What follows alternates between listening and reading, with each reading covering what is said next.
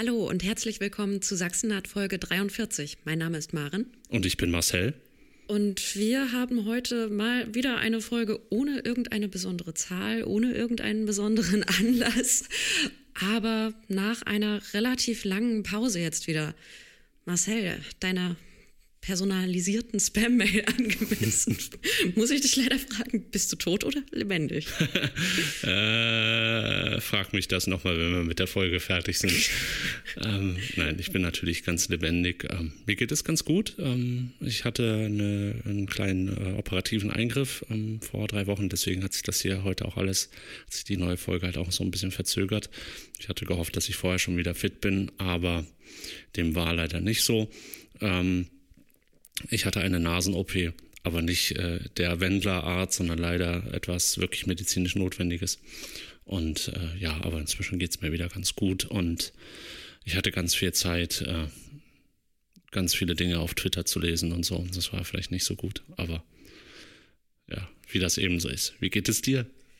Ja, ich glaube irgendwas dazwischen. Ähm, ich bin zurzeit eher so geschafft, aber ich wenn ich mich so zurückerinnere, habe ich das, glaube ich, in den letzten Folgen auch schon erzählt. Aber jetzt ist es wirklich akut, weil jetzt ist irgendwie Herbst und alles ist grau und alles ist irgendwie scheiße und Twitter macht keinen Spaß und alle sind panisch, ich auch. Und alles ist irgendwie schlecht gelaunt. Und naja, das weiß ich nicht. Ist irgendwie gerade alles ein bisschen nervig. Und ich kann mir vorstellen, dass es einigen Hörenden vielleicht auch ähnlich geht. Also ich habe das jetzt von vielen Menschen irgendwie gehört dass gerade so mit Herbstbeginn und sehr viel Unsicherheit auch rund um Corona und wie es so weitergeht, naja, die Stimmung irgendwie im Eimer ist. Ja, ja, naja gut, was das angeht, äh, da kommen wir wahrscheinlich noch diese Folge drauf. Ähm, das ist, sieht bei mir auch eher mau aus, ehrlich gesagt. Ähm, ich meine, ich war jetzt äh, gezwungenermaßen drei Wochen mehr oder weniger nur zu Hause und ähm, und auch irgendwie seit März auch schon.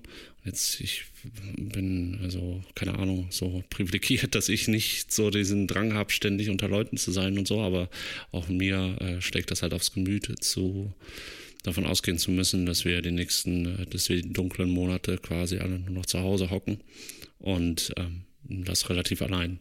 Und ähm, wenn das bei mir vielleicht noch ganz gut geht, mache ich mir echt extrem viele Sorgen um ein paar Verwandte von mir, äh, die halt in prekären Lebensverhältnissen leben als ich.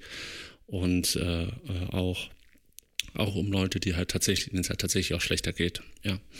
Und ähm, sieht alles nicht so gut aus im Moment.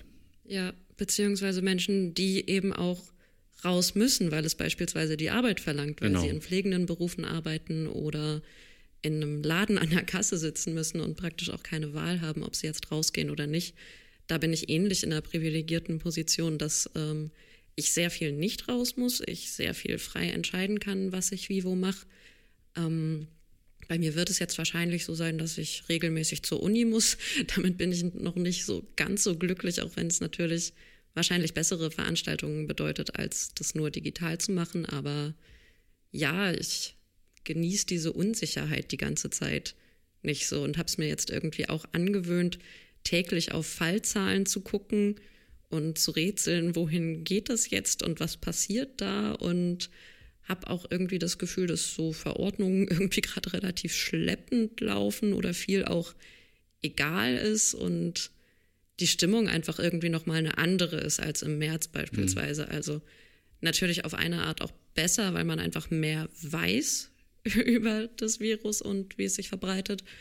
Ähm, aber ja, irgendwie so ein Gewohnheitseffekt eingetreten ist, dann auch so ein genervt sein oder ja, die Stimmung auch nicht so lange aushalten können einfach. Also ich weiß nicht, es geht ja einfach nicht ein Dreivierteljahr permanent nur Angst zu haben oder mhm. so oder sich hm. in Sachen festzubeißen. Aber ich, vielleicht greifen wir gerade ein bisschen vor. Ja, ich glaube, wir greifen da gerade schon ein bisschen vor. Ansonsten ähm, kann ich tatsächlich sagen, habe ich die letzten vier Wochen überraschend viel erlebt. Ich musste jetzt da ein bisschen zurückdenken, was wir äh, oder wann die letzte Folge war. Und tatsächlich war ich nach der letzten Folge ja nochmal im Urlaub. Ähm, das war auch ein bisschen lustig. Äh, ich war im Harz für drei Tage und naja, nur ein Tag hat eigentlich dann so richtig als Urlaub funktioniert. Und das war der, an dem wir auf den Brocken hochgelaufen sind.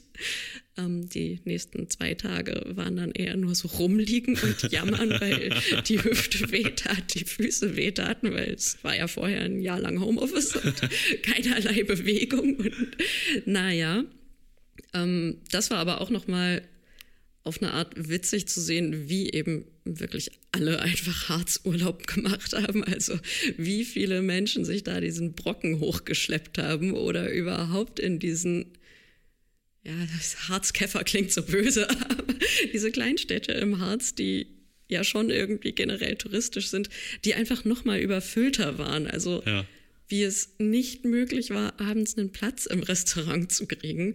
Und wir dann aber auch nicht die einzigen Touris waren, die bei der Dönerbude gelandet sind. Selbst da war es zu voll und wow. Naja, aber es war schön, auf jeden Fall nochmal rauszukommen. Das war ja auch Ende September. Da hat die Sonne noch ganz wunderbar geschienen. Danach ging wieder so Uni-Stress los und ja, dann besagter Herbst- und Stressbeginn.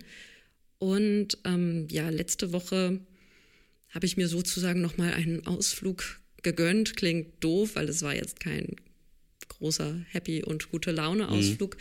sondern was, darüber haben wir in der Folge hier auch oder im Podcast hier auch schon mehrfach gesprochen und ähm, ja, ich war beim KZ Sachsenburg, beim ehemaligen und habe da einen öffentlichen Rundgang mitgemacht. Ähm, die gibt es dieses Jahr auch noch, ich glaube, so alle vier Wochen in etwa mhm. oder einmal monatlich. Das wird auch ziemlich Corona-konform umgesetzt. Und ja, ich bin sehr, sehr froh, dass ich dazu jetzt noch die Möglichkeit hatte und auch die Zeit gefunden habe.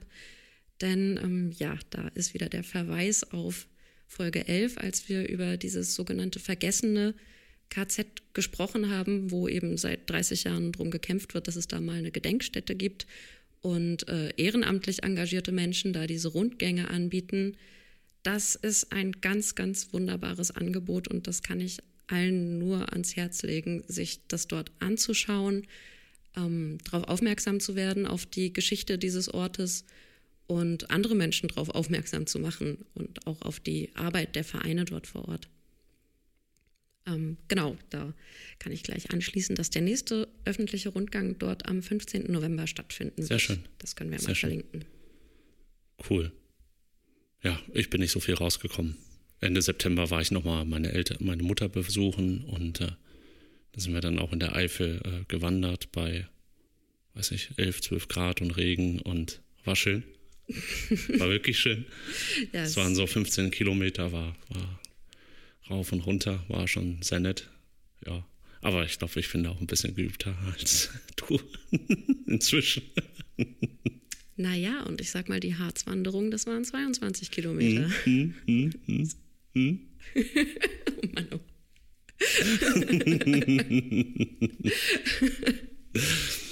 Frage: Wie oft wolltest du dich den Berg runterstürzen, weil du nicht mehr konntest? nee, gar nicht. Nicht? Eigentlich, nee, nee, nee. Und nee, eher so gegentreten vielleicht. Ja, und ähm, das waren dann schon unsere Erlebnisse der letzten vier Wochen. Ähm, aber es haben sich ja auch so in der großen weiten Welt Dinge ereignet. Genau, kommen wir zu unserem mittlerweile obligatorischen kleinen Nachrichtenblock. Was war in Sachsen und rundherum los? Ähm, fangen wir vielleicht mit dem, ah, ich habe es nicht auf dem Schirm, was jetzt das zuletzt zurückliegende war, aber starten wir beim vergangenen Wochenende, als nämlich in Sachsen Landrats- und Bürgermeisterwahlen in Sachsen waren. Beispielsweise in Chemnitz wurde ein Oberbürgermeister gewählt. Ja, das ähm, nee, nee, nee, nee, mach ruhig, mach ruhig, mach ruhig. Der SPD-Kandidat konnte das für sich entscheiden und äh, Ulrich Oehme, der AfD-Kandidat, landete auf dem letzten Platz und das, obwohl er von diesem Bürgerinnenbündnis pro Chemnitz, das äh, ja sehr scharf rechts abgebogen ist, unterstützt wurde. Also auch durch die Unterstützung konnte er nur unwesentlich mehr Prozentpunkte gewinnen. Ähm, man kann das also tatsächlich als ziemlich großen Verlust für die AfD in Chemnitz bezeichnen. Aber es war nicht überall so. Also selbst wenn sie, soweit ich weiß, keine äh, Posten für sich entscheiden konnten, gibt es eben doch noch Orte wie beispielsweise Meißen oder den Erzgebirgskreis, wo die Prozente für die AfD eben noch ganz schön hoch waren. Also selbst wenn sie nicht gewinnt, aber trotzdem 30 Prozent hat. So, da kann genau. man sich fragen, ist das jetzt ein Grund zum Feiern? Genau. Beziehungsweise dachte ich dann auch so, ja, stattdessen hat halt in den meisten Fällen die CDU gewonnen. Und da kann man sich jetzt wiederum fragen, ob das so wesentlich besser ist. Nicht wirklich immer. Wobei in Meißen ist es so, da, ähm, ja, also Meißen, aber es ist, ist Meißen, ähm, man muss ja erstmal den Kopf schütteln. Der äh, Kandidat dort, ähm, der AfD, hat 33 Prozent bekommen im zweiten Wahlgang. Ähm, der CDU-Kandidat knapp 50 Prozent, wenn ich das richtig in Erinnerung habe. Also es war, da war sogar noch ein dritter Kandidat, der war dann unter ferner Liefen. Und ähm, äh, äh der eben, also da ging es um die Land, um den, um die Landrats, äh, um den Landratsposten und ähm, der vorherige Amtsinhaber, das war der Arndt Steinbach. Also, ich weiß nicht, ob du dich daran erinnerst, es gab ja mal äh, so 2015, 2016 gab es auch Anschläge auf Geflüchtetenunterkünfte oder auf Unterkünfte, die gerade hergerichtet wurden zu Geflüchtetenunterkünften. Und äh, da gab es Anschläge in der Stadt. Und der Arndt Steinbach, der hat sich dann halt zum Beispiel vor die Kameras gestellt, wir haben hier kein Nazi-Problem, wir kommen darauf, dass hier Nazis gibt und so weiter. Das ist richtig übel. Und ähm, also äh, es ist der CDU-Kandidat, der ihm nachfolgt, kann nicht wirklich schlimmer sein. Kann eigentlich nur eine Verbesserung darstellen. und aber die CDU hat auch tatsächlich nicht überall gewonnen. Also zum Beispiel in Zwickau gab es in der Stichwahl nur die CDU-Kandidatin und, äh, und eine Kandidatin einer Bürger, eines Bürgerbündnisses. Und ähm, die Kandidatin des Bürgerbündnisses hat gewonnen. In dem Fall ähm, allerdings ähm, auch ja so ein typisch sächsisches, ähm, sie bezeichnet, das Bürgerbündnis selber bezeichnet sich als unpolitisch, nicht rechts, nicht links und ähm, äh, sie ist wohl sehr wirtschaftsnah. Ähm, also das, was sie so sagt, das erinnert mich so an so Wirtschafts, äh, lokale Wirtschaftsverbände und sowas. Ähm, ja, so Handwerker, äh, Einzelhändler und sowas, so, was halt so in so kleinen Städten gibt. Und ja, die ist jetzt halt Bürgermeisterin geworden, sogar relativ äh, geworden, relativ deutlich vor der CDU-Kandidatin. Also Überraschung gibt es durchaus, ja. Ja, möchtest du die Liste gerade weitermachen? Ja, gerne. Ähm, dann ähm, macht es ja die letzten Wochen bundesweit äh, die Polizei quasi täglich äh, Schlagzeilen mit äh, suspendierten Polizisten, mal einzelne, mal ganze Gruppen von Polizisten, mal langgediente, mal Polizeischüler. Ähm, Sachsen bildet da natürlich keine Ausnahme und äh, so gab es äh, in den letzten Wochen, seit Ende letzten September, alleine drei Polizisten, die suspendiert wurden. Am 25.09. wurde bekannt, dass ein Leipziger Polizist ähm, nach rechtsextremen Äußerungen ähm, suspendiert wurde. Es gäbe da einen dringenden Verdacht. Ähm, äh, der ähm, Leipziger Polizeipräsident, naja, der äußerte sich dann, dass er darüber sehr enttäuscht wäre. Ja, das ist halt so eine Kategorie enttäuscht sein. Ähm, am 6.10. dann wurde, wurde in Dresden äh, ein weiterer Polizist ähm, suspendiert. Ähm, ihm wurden verfassungsfeindliche Chatbeiträge zum Verhängnis.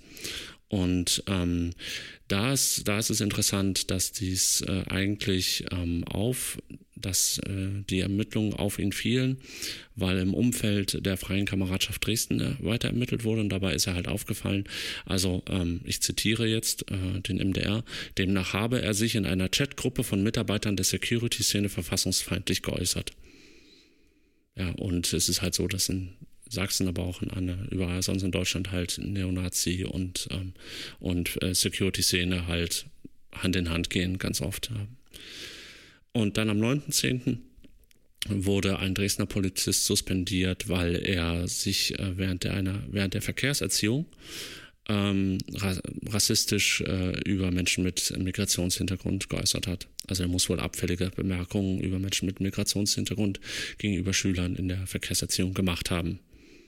So, das waren jetzt nur die drei Fälle, die ich äh, ad hoc gefunden habe. Du hast erzählt, gestern gab es noch einen Fall, das ist mir aber ein bisschen untergegangen, ehrlich gesagt. Ja, ehrlich gesagt, mir geht da auch gerade relativ viel unter, beziehungsweise, und ich glaube, das haben wir auch in einer der vorangegangenen Folgen schon mal festgestellt, läuft das gerade irgendwie viel nebenbei ab oder geht unter, weil es einfach bundesweit wahnsinnig viel ist, wo gerade wieder irgendeine rechtsextreme Chatgruppe aufgefunden wird und ich denke, das ist natürlich auch irgendwie ein guter Trend sozusagen, dass sich wahrscheinlich immer mehr PolizistInnen auch trauen, da was zu sagen oder eben zu melden, dass es da eben Vorfälle gab. Ich kann mir vorstellen, dass es viel auch, naja, bis sie kalte Füße kriegen ist, von wegen, ich gebe da jetzt lieber Bescheid, bevor äh, das jemand anders tut und ich dann irgendwie angekreidet werden kann oder so.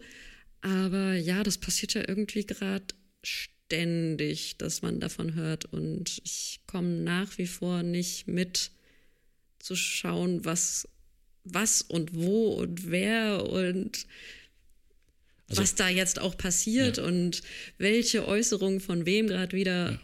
scheiße ist, so in die Richtung, naja, wir müssen jetzt alles tun, um uns gegen diese untragbaren Vorwürfe zu wehren, ja. statt, äh, ja, wir müssen irgendwie Rassismus konkret ausschließen, weil das Menschen gefährdet. Wir, wir müssten wahrscheinlich mal eine komplette Folge darüber machen, eben auch über die Kontinuität von rechten bis rechtsextremen Polizisten, äh, dass halt äh, ja die Republikaner ähm, zur Wendezeit quasi die Polizistenpartei waren, ähm, bis sie halt vom Verfassungsschutz beobachtet wurden und ähm, äh, äh, und dann die Leute entsprechend ausgetreten sind aus der Partei und so. Also das hat eine Kontinuität, das ist nicht, ist nicht neu. Ähm, ähm, und auch, dass es offensichtlich keine Konsequenzen dafür gibt. Also es wurden keine Konsequenzen gezogen, außer halt Suspendierung. Und selbst da ist es halt so, es ist relativ schwer, einen Polizeibeamten zu kündigen. Ähm, das zeigt sich immer wieder. Es gibt ja immer mal wieder Meldungen darüber. Da müssten wir wahrscheinlich mal eine ganze Folge zu machen, ja. Ja, ja, lasst uns das gerne mal machen, weil ich denke jetzt auch immer wieder an solche Fälle wie äh, 2015, 16, den Fernando ja, zurück, genau. der ja auch mit einem Neonazi, einem sehr bekannten einschlägigen Neonazi in Kontakt stand und dann, glaube ich, zum Ausbilder befördert wurde. Genau, genau. Ähm, der hat äh, lustigerweise, ähm, dem sind ja äh, so Chat-Nachrichten äh, über WhatsApp zu, äh, zum Empfängnis geworden und der hat dann in der äh, Polizeiausbildung die ähm, Polizeischüler äh, im Umgang mit Social Media und so weiter ja, gut, die ja, aber lass uns dazu vielleicht mal eine separate Folge ja. machen, weil ich glaube, da kann man sehr viel ja nochmal aufdröseln, nochmal anschauen, vielleicht auch nochmal konkreter gucken, was es wo an Initiativen und Forderungen und vielleicht auch sogar Veränderungen genau. gibt. Ähm, ansonsten gibt es gerade, wenn wir schon bei verfassungsfeindlichen Äußerungen sind, einen Gesetzesvorschlag in Sachsen, durch den Verfassungsfeinde nicht mehr für den Staatsdienst ausgebildet werden dürfen. Anlass ist dieser Brian E., der, ähm, ich meine, in diesem Jahr wegen der äh, Beteiligung am Angriff auf die Wolfgang-Heinze-Straße in Konnewitz zu 16 Monaten auf Bewährung verurteilt wurde und aber sein Referendariat am Landgericht in Chemnitz jetzt noch beenden darf. Da gab es einen Entscheid beim Oberlandesgericht in diesem Jahr, dass äh, ja ihm sonst ja die Berufsfreiheit verwehrt werden würde, wenn man jetzt sagt, so, das ist irgendwie ein Neonazi, der äh, genau. hat sich an so einem Angriff beteiligt. Es gibt auch Fotos von ihm, die ein Hakenkreuz-Tattoo auf seiner Brust zeigen. Naja, aber er darf halt trotzdem jetzt Volljurist werden. Genau, und da gibt es eben jetzt gerade einen Gesetzesentwurf, nachdem das eben nicht mehr möglich sein soll. Also, dass eben, äh, wenn erkannt wird, dass jemand äh, sich dementsprechend äußert, dass jemand ein Verfassungsfeind ist oder äh, zu einer Freiheitsstrafe von mindestens einem Jahr verurteilt wird, dass diese Personen dann abgelehnt werden können. Ähm, ich habe da jetzt nur so ein bisschen die Einordnung und Diskussion drüber gelesen, aber es gibt natürlich auch die Befürchtung, dass äh, ein solches Gesetz dann eben eher doch gegen Linke angewandt wird. Hm. Ähm, ja, also äh, da, tatsächlich ist es äh, so, dass ähm, ich ähm, weiß nicht, hast du auch diesen Artikel bei der äh, LTO gelesen? Legal Tribune Online, also die haben das getitelt. Ähm, die haben letzte Woche, jetzt diese Woche ähm, den aktuellen äh, Gesetzesvorschlag, also das wurde nochmal aktualisiert nach, nach Regierungsberatung. Ähm, und da steht jetzt drin, Bewerber, die die freiheitlich-demokratische Grundordnung in strafbarer Weise bekämpfen, sollen nicht in den Vorbereitungsdienst eingestellt werden. Also dürfen nicht in den, ins Referendariat gehen und ähm, äh, Bewerber sollen künftig in der Regel abgelehnt werden, wenn sie zu einer Freiheitsstrafe von mindestens einem Jahr verurteilt wurden. Also das, was du jetzt gerade gesagt hast. Aber es muss halt definitiv eine Strafe da sein. Und ähm, insofern, ja, es trifft dann halt alle gleichermaßen, ja. Ähm, was halt ähm, sich ändert, ist, vorher war das ein bisschen, ähm, war das Risiko höher, das, was du gerade genannt hast, weil es nur eine Verordnung war. Und ähm, die wollen das jetzt ähm, stärker regulieren, dadurch, dass sie es halt in, äh, als Gesetz ähm, erlassen. Und damit wird es halt auch wasserdichter. Und damit wollen die das dann auch ein bisschen, ja, könnte man sich lange darüber unterhalten, ob das jetzt, wie das, was das jetzt genau bringt, ähm, ob das ähm, tatsächlich äh, äh, äh zielführend ist. Also und ähm, äh, es heißt wohl, also wenn man, je nachdem, wie man das liest, wäre wohl Brian E. auch gar nicht erfasst worden dadurch, ähm, äh, weil ihm ja eben, ihm wurde ja im Gerichtsverfahren keine, kein, nicht nachgewiesen, dass er die freiheitliche demokratische Grundordnung bekämpft. Ja, ähm, wir wissen, dass er ein Fascho ist, ja, aber das wurde, wurde halt im, im, im, Gerichtsverfahren nicht festgestellt und dementsprechend hätte es ihn wahrscheinlich gar nicht ähm, erfasst. Aber das ist jetzt nochmal, ja, das ist eine Juristengeschichte. Also ich kann das wahrscheinlich, ich interpretiere das jetzt wahrscheinlich auch wieder anders als, als ein richtiger Jurist, der dann noch 3000 andere Sachen drin sieht. Aber der Link zu dem Artikel, den packen wir unten drunter. Und es ist auch nur ein Vorschlag bisher. Ob das kommt, steht noch auf dem, äh, liegt auf einem anderen Tablett. Ja, und wenn wir gerade schon mal bei den Konnewitz-AngreiferInnen sind, ich glaube, wer sich so in der Leipziger Twitter-Bubble rumtreibt, hat es gemerkt, dass es gerade äh, ja ein kleines Problem ist, dass ja nach wie vor die Gerichtsverhandlungen wegen des Angriffs auf Konowitz stattfinden, aber das Interesse irgendwie verloren gegangen ist. Also dass sehr wenig Menschen diese Prozesse verfolgen, auch in irgendeiner Form skandalisieren, auch gucken, wer da gerade sitzt und wer weshalb und wie verurteilt wird. Du hattest dich da vorhin so schön über das letzte Urteil aufgeregt. Vielleicht magst du das nochmal wiederholen. Ja, genau. Also ich komme jetzt gerade nicht, ich komme gerade nicht auf den Namen. Ich glaube, es war Patrick W., Patrick Wiese. Ähm, es gab halt diese Woche wieder einen, äh, äh, wieder einen Prozesstermin und ähm, da waren zwei thüringische Angeklagte aus Saalfeld. Ähm, die äh, thüringische Landtagsabgeordnete Katharina König war äh, auch vor Ort und hat davon berichtet. Und äh, der Patrick W. wurde halt zu einer Freiheitsstrafe, äh, zu einer Strafe von seiner Geldstrafe von 900 Euro verurteilt. Also es war halt noch eine Jugendstrafsache. Und ähm, was mir da besonders in Erinnerung geblieben ist, also der ähm, hat halt ein un unglaublich langes äh, Vorstrafenregister, besonders halt ähm, rechtsmotivierte Straftaten. Und äh, da wurde halt ähm, eine Einschätzung der Jugendgerichtshilfe von 2016 herangezogen, dass bei ihm ja keine schädlichen Neigungen mehr feststellbar seien. Und äh, daraufhin hat er halt nur eine Geldstrafe von 900 Euro bekommen und ist aus dem äh, Saal, äh, feixend aus dem Gerichtssaal gegangen. Ja, das ist so, also die, die Urteile werden immer, werden immer lapidarer also die Strafen werden immer lapidarer. Es gibt äh, immer noch weniger Aufklärungswillen bei Staatsanwaltschaft und Gericht als ohnehin schon. Ähm, Polizeizeugen werden vorgeladen und direkt wieder ausgeladen, werden gar nicht erst angehört. Ähm, also ja, es ist versandet. Ja. Und äh, auch nachvollziehbarerweise ist es so, dass auch die in, kritische Öffentlichkeit, also die, die, die diese Gerichtsverfahren eigentlich begleitet, naja, also das ist jetzt, wir sind jetzt im Jahr, fast im Jahr fünf seit, ähm, seit den Taten und es ist klar, dass halt auch da so die Energie so langsam schwindet, ja.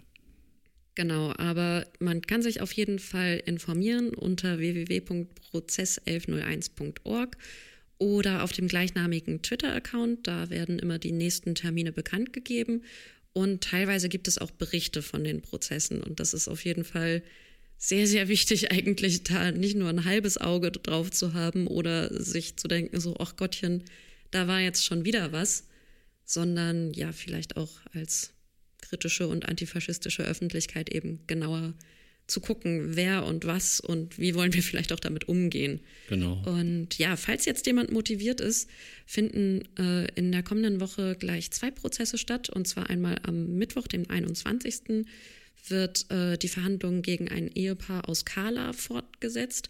Da ist auch die, soweit ich weiß, einzige am Angriff beteiligte Frau dabei. Und am 23., also am Freitag, da äh, findet noch der Prozess gegen zwei Männer aus Dresden statt. Mhm. Ja, kann man ja mal hingehen, ja. wenn Zeit und Energie besteht. Genau. Ja, und dann ähm, es geht äh, nahtlos weiter. Wir haben einen relativ langen Nachrichtenblock heute. Ne?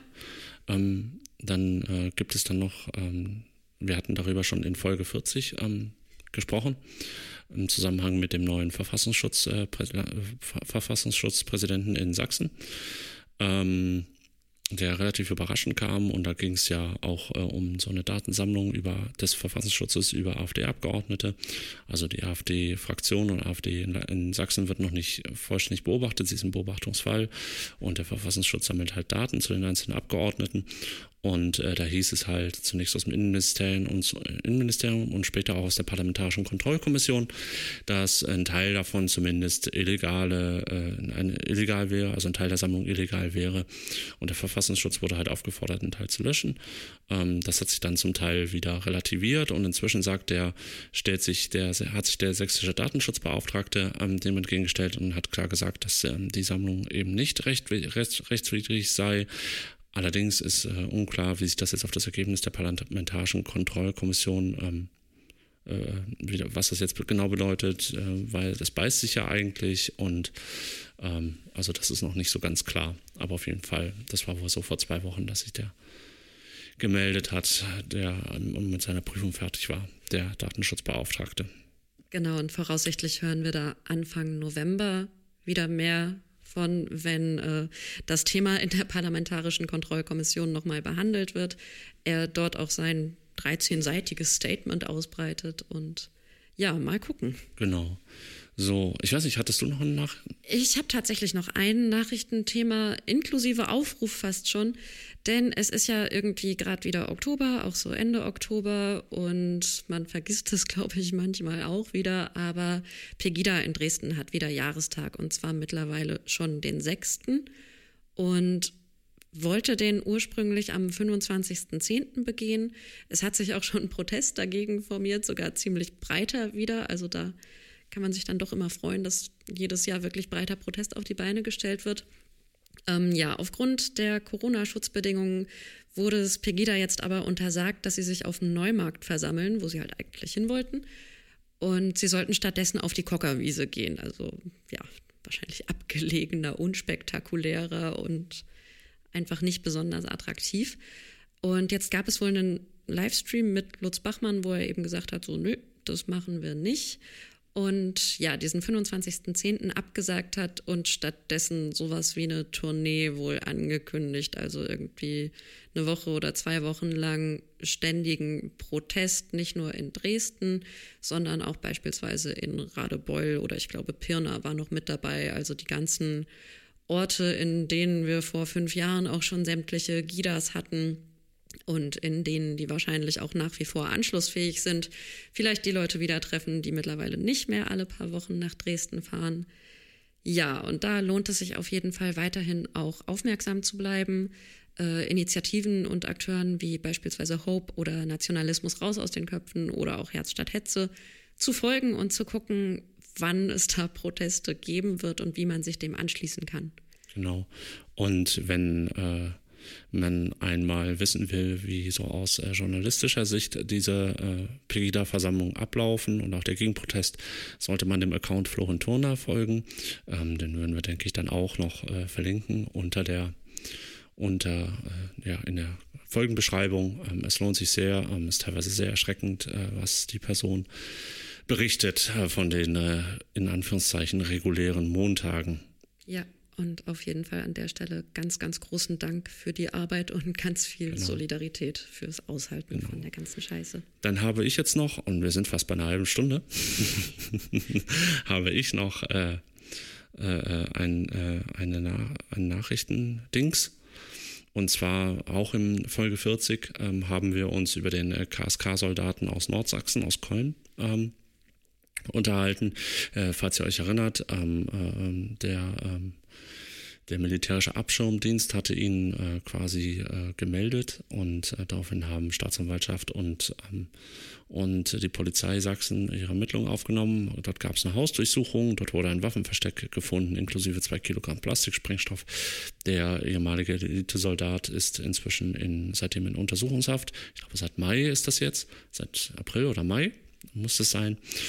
Und ähm, die Ermittlungen sind jetzt, kommen jetzt zum Abschluss, hat jetzt äh, diese Woche ähm, der, haben diese Woche der WDR und der NDR gemeldet. Und aber Teile der Meldung sind halt dann doch ziemlich, äh, also da wird ein bisschen schlecht. Ich muss das jetzt mal zitieren, weil ich kriege das sonst nicht so ganz auf die Reihe. Ich zitiere jetzt also mal aus dem Artikel vom, äh, von der Tagesschau. Ähm, demnach ähm, äh, muss der Soldat mit einer Anklage wegen des Verstoßes gegen das Kriegswaffenkontrollgesetz sowie gegen das Waffen- und Sprengstoffgesetz rechnen.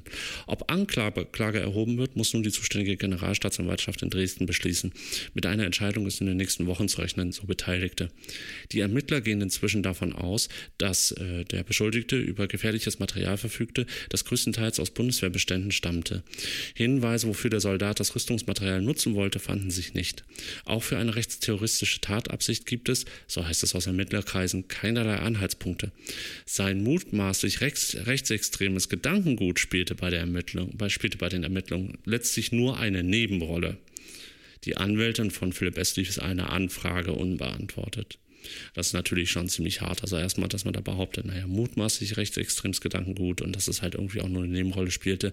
Da fragt man sich dann natürlich, ähm, äh, ja, warum hat er denn sonst den ganzen Scheiß gehortet? Ähm, also das muss ja einen Grund haben. Die haben ja bei den Durchsuchungen, haben sie auch massiv viel NS-Propagandamaterial gefunden, ähm, was man auch nicht einfach mal so äh, sammelt, außer man ist Lemmy Kilmister. Ähm, und äh, ganz wichtig ist halt auch, sie haben halt behauptet, er hätte keine, äh, es hätte keine Rechtsextre keine Kontakte in die rechtsextremistische Szene gegeben. Und äh, es gab aber äh, äh, rechtsextreme Chat-Nachrichten an andere Elite-Soldaten. Und da stellt sich mir natürlich die Frage, ob Elite-Soldaten nicht Teil der rechtsextremistischen Szene sein können. Ich meine, so viele wieder aufgeflogen sind, sollte man sich die Frage durchaus stellen. Und angesichts der Kontinuitäten, die in den vergangenen Jahren aufgedeckt wurden oder, naja, sich in tatsächlichen Anschlägen geäußert haben, finde ich es ziemlich unbegreifbar, nicht in diese Richtung zu schauen, beziehungsweise der so geringe Priorität beizumessen. Ja, also, also ich, ich finde, ähm, also generell finde ich schon interessant, dass die relativ schnell das ausermittelt haben. Also das ist schon fix, würde ich sagen. Ich meine, das sind jetzt Mai, Juni, Juli, August, September, vier, vier Monate, vier, viereinhalb Monate. Ja, also das ist schon, das ist, äh, wenn man an andere, äh, äh wenn man an andere Taten oder Verdachtsgruppen denkt, ähm, dann ist das schon fix. Ähm, aber äh, ja, es ist halt typisch, ne? Also man will ihn halt offensichtlich auf den einfacheren, äh, auf das einfache Delikt äh, einfach festnageln, dann hat man ihn verurteilt und dann kann man halt alles andere. Es ist halt immer relativ schwer, trotzdem noch zu beweisen, dass derjenige tatsächlich ein Fascho ist. Ja, es ist, es geht halt um auch um juristische Feinheiten da an der Stelle. Und ähm, kann ich mir durchaus vorstellen, dass es da einfacher ist, ihn einfach nur zu verknacken, weil er Sprengstoff im Garten verbuddelt hatte. Ja. Mhm. Ja, das bringt uns jetzt eigentlich auch schon zu unserem ersten großen Thema, nämlich dem Anschlag in Halle, der sich ja am 9. Oktober gejährt hat zum ersten Mal. Und ja, vielem rundherum. Also wir können einmal feststellen, dass da ja auch die Ermittlungstätigkeiten und die Einordnung seitens Polizeibeamter und Beamtinnen ähm, in eine ähnliche Richtung gehen. Also man weiß nicht so ganz genau und man ist vielleicht auch nicht ganz fähig, das zu ermitteln. Also ich spreche gerade davon, dass ja im Prozess, der seit Juli, meine ich, in Magdeburg stattfindet, ähm, ja, Polizeibeamtinnen sich zu der, äh, na, zum, Täter. zum Täter und äh, ja, seinen seinem Getue im Internet und was er da überhaupt so alles gemacht habe, äußern sollten. Ja. Und dabei rauskam so, ja, so richtig wisse man das nicht. Also der war ja viel im Internet, aber so ganz einschätzen kann man das irgendwie auch nicht. Während rundherum und auf Twitter beispielsweise lautstark ExpertInnen schreien, ey, ich hätte Ahnung zu dem Thema, ich könnte dazu was sagen. Ich habe dazu vielleicht sogar schon ein Buch geschrieben und man kann hier Radikalisierung im Netz und in Gamer-Strukturen nachlesen und nachschauen. Warum tut ihr es nicht? Das ist, glaube ich, mit eines der größten Ärgernisse oder auch Unbegreiflichkeiten in diesem Prozess. Ja, und dann kommen wir noch zum Gedenken vor zwei, einer Woche. Vor einer Woche, ja. Vor einer Woche. Das ja, denke ich, oder habe ich so wahrgenommen, von vielen Menschen auch als doch eher kritisch wahrgenommen wurde, oder? Ja, also ähm, ich meine, ich habe ich glaube, äh, sich darüber zu unterhalten, wie so Gedenken ausgestaltet wird, wer gedenkt, wie gedenkt, ähm, ähm, darüber, da könnten wir wahrscheinlich irgendwie drei Stunden diskutieren. Also da habe ich auch mal eine ganz spezielle Meinung. Ich bin jetzt nicht, nicht jemand, der sich da aktiv in die erste Reihe stellt und gedenkt, weil ähm, ich ja eigentlich eher zu der Gruppe in dieser Gesellschaft gehöre, die eher zuhören sollte und tatsächlich den, den tatsächlich Betroffenen und ähm, den Opfern auch, ja, äh, den Raum geben sollte. Ähm, und aber so aus der Ferne ähm, äh, hatte ich schon äh, den Eindruck, dass das ein sehr ja, staatstragendes Gedenken war, was dort äh, passierte. Und wie immer, wenn das halt so, also das, ich, ich, das ist noch nicht mal per se schlecht. Es ist noch nicht mal per se schlimm, dass es ein staatstragendes Gedenken ist. Aber staatstragendes Gedenken bedeutet halt auch immer, dass das so sehr, sehr formelhaft ist und dass immer die gleichen Sätze gesagt werden und dass auf ein bestimmtes Protokoll bestanden wird. Und da gab es zum Beispiel ähm, ja eine Begebenheit, dass an dem Tag auch äh, äh, der, unser Bundespräsident äh, Frank-Walter Steinmeier kommen wollte. Und ähm, er sollte an der, ich glaube, an der, ähm, an dem Dönerladen, an dem Kiezdöner, sollte, sollte auch ein Kranz niedergelegt werden, wenn ich mich richtig erinnere. Und ähm, bis dahin, vorher soll, durften, äh, durften Leute, die trauern wollten und gedenken wollten, dort selber keine Blumen zum Beispiel ablegen. Ja? Und oder, das wurde dann ausdiskutiert, das wurde dann doch erlaubt, aber das hat halt einfach zu Irritationen und äh, zu Diskussionen an dem Tag selber vor Ort geführt und wahrscheinlich auch nicht zu knapp zur Frustration. Ähm, und dann gab es natürlich noch, äh, ja, äh, äh, Gedenken in der Synagoge. Es gab äh, vorher das Yom Kippur-Fest ähm, in der Synagoge. Ich glaube, das war vorher, ein paar mhm. Tage vorher.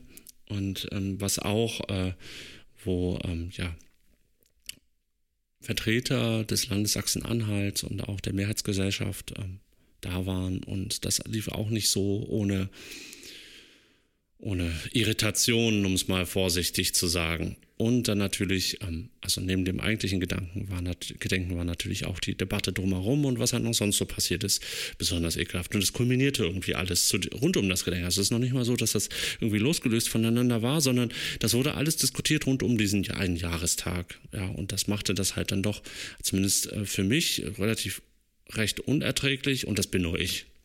Ich war nicht vor Ort. Ähm, mich betrifft es nicht direkt. Ich kann mir durchaus vorstellen, dass Betroffene ähm, diesen Tag ähm, nicht gerne zurückerinnern. Also so ohnehin nicht, aber die, ich, äh, in der Art, wie halt dieser erste Jahrestag begangen wurde. Ja, also natürlich ist es schwierig, irgendwie über richtiges oder falsches oder gutes Gedenken zu urteilen, weil es ja auch was extrem Individuelles ist. Aber ich habe es ähnlich wahrgenommen wie du, dass sich da eben sehr viel ähm, an so Protokoll oder eben auch so, naja, Formalitäten von dem, was man als richtiges Gedenken hält, gehalten wurde und dabei wenig auf die Bedürfnisse der Opfer oder der Opferangehörigen auch geachtet wurde oder dass ähm, ja Dinge nicht zugelassen wurden. Also ich glaube, das war auch das äh, die Parole Rassismus tötet nicht mit Kreide auf die Straße geschrieben werden durfte und all solche komischen Dinge, wo man sich fragt, so ist das, ist das jetzt gerade wichtig? Geht es darum, jetzt zu streiten, ob Rassismus tötet oder nicht? Oder also was, was soll das an diesem Tag? Ähm, was es auf der anderen Seite natürlich auch gab, war, habe ich zumindest wahrgenommen, ähm, eine ganz, ganz krasse Solidarität unter den Überlebenden und ähm, auch eine Medienaufmerksamkeit für ihre Bedürfnisse. Also ich habe in den Tagen beispielsweise einen MDR-Film gesehen oder nochmal den Taz-Artikel, der jetzt auch schon ein Weilchen älter ist, gelesen, ähm, wo auch Überlebende sehr stark zu Wort kommen und auch ihre Forderungen gehört werden und äh, die Nebenklage sich äußern kann und auch die Nebenklageanwältinnen nochmal sehr gut einordnen, was im Prozess überhaupt geschieht, was im Prozess auch alles falsch läuft, teilweise auch was richtig läuft, aber das ist, glaube ich, immer der kleinere Anteil. Und ja, da kann man auf jeden Fall gut auch nochmal Aufmerksamkeit drauf richten. Da würde ich sagen, hängen wir auch einfach mal ein paar Links an, was ich auch ganz, äh, ja, toll zu sehen fand. So, also auf meine Meinung kommt es da jetzt nicht an, aber äh, ja, diese äh, Solidarität einfach unter den Menschen. Also dass beispielsweise ja die jüdische Studierendenunion Geld gesammelt hat, um den Kiezdöner zu unterstützen und dass, äh, denke ich, auch sehr, sehr viel darauf geachtet wird, sich nicht gegeneinander auszuspielen in irgendeiner Form. Also jetzt nicht zu sagen, es sei jetzt bemerkenswerter, dass es ein antisemitischer oder dass es ein rassistischer Anschlag war, sondern es war einfach beides und man kann dem Täter mit seiner faschistischen Gedankenwelt auch noch sehr viel mehr äh, zuordnen und ja, dass eben sehr darauf geachtet wird, wer alles noch gehört wird und wie es eingeordnet wird. Also dass ja beispielsweise auch die beiden äh, Menschen, die auf der Flucht des Täters von ihm angeschossen wurden, ganz, ganz lange nicht gehört wurden und denen auch ganz, ganz lange keine Beachtung geschenkt wurde und keine Hilfe angeboten wurde. Oder dass es noch einen schwarzen Menschen gab, der vom Täter angefahren wurde, was, glaube ich, zunächst unter Verkehrsunfall geführt wurde, während er halt ganz klar sagt, so, das, das war schon eine Mordabsicht. Und dass da eben viel aufgearbeitet wird und da sehr viel ja, Aufmerksamkeit da ist. Und äh, was ich tatsächlich erst viel zu spät entdeckt habe und darum, glaube ich, umso lautstärker weiterempfehlen muss, ist jetzt wahrscheinlich Preaching to the Choir, aber äh, Halle gegen Rechts hat eine Seite eingerichtet, die Halle nach dem Anschlag heißt, wo es auch einen wahnsinnig guten Podcast gibt, der vom AK Protest von Korax und von Halle gegen Rechts äh, zusammen produziert wird, wo es sehr, sehr schnell vom Prozess berichtet wird. Ich glaube meistens sogar immer noch am gleichen Tag. Und wow, das ist extrem hörenswert. Was halt ähm, durchaus sehr, ähm, was nicht nur durchaus, es war sehr empörend, ist, ist halt alles, was so, äh, ja, aus der sachsen-anhaltinischen Politik so kam, ne, besonders rund um die Tage. Also es fing an mit ähm, dem äh, Innenminister ähm, Stahl, Holger Stahlknecht, ähm, der halt ähm, sinngemäß gesagt hat, ähm, wenn er Polizisten vor, vor eine Synagoge postiert, dann können die in der Zeit halt äh, keine Verbrechen an anderer Stelle ähm, verhindern oder ermitteln.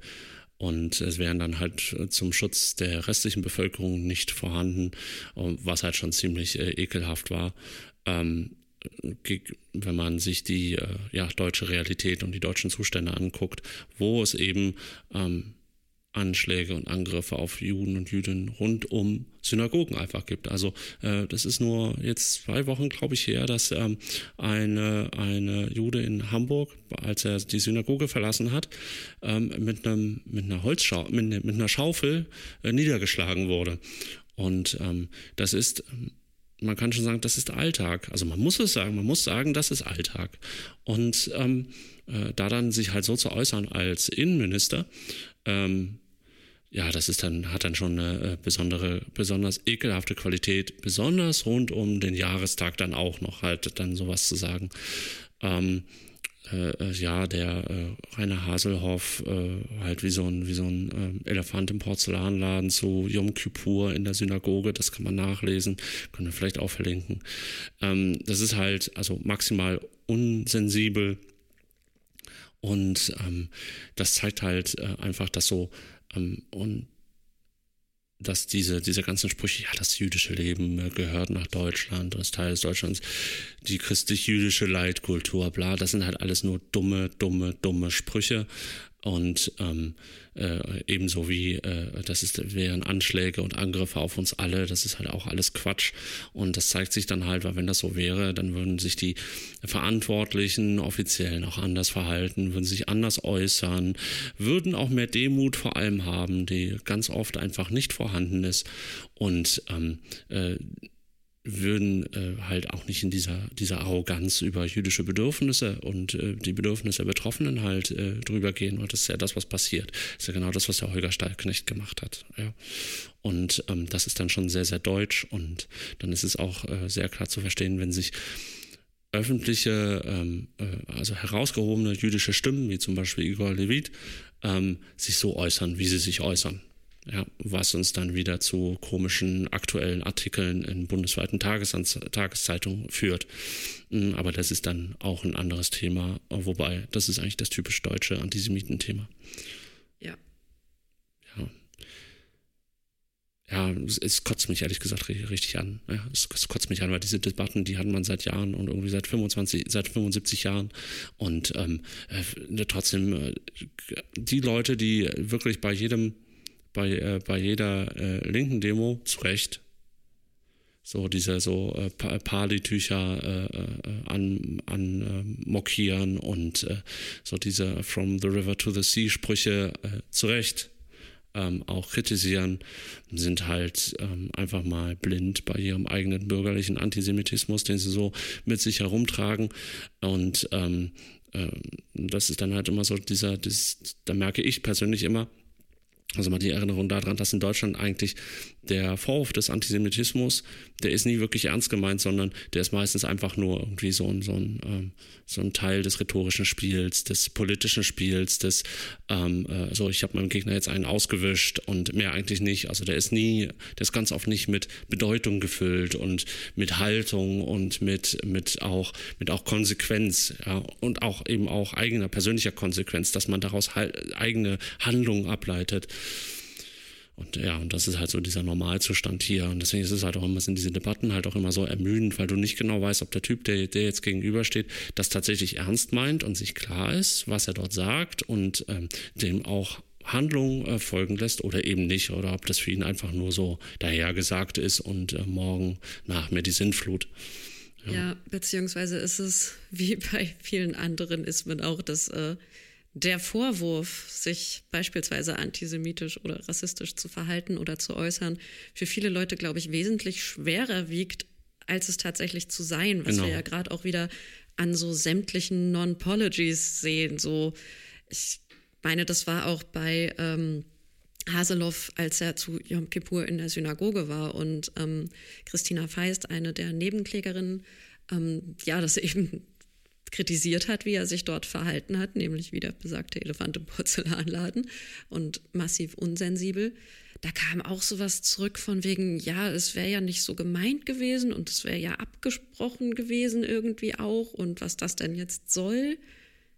Und da fehlt es, glaube ich, ganz oft an einfach mal, ja, vielleicht beschreibt es das Wort Demut ganz gut auch, zu sagen, so, okay, ich weiß es gerade vielleicht einfach nicht besser und ich muss jetzt vielleicht auch mal in mich gehen. So, vielleicht habe ich äh, tatsächlich irgendwie was falsch gemacht mhm. oder selbst wenn ich es nicht sehe, hat es mir gerade jemand gesagt und das ist ja auch extrem wertvoll, sowas gesagt zu bekommen, weil nur dadurch kann man sich irgendwie verbessern.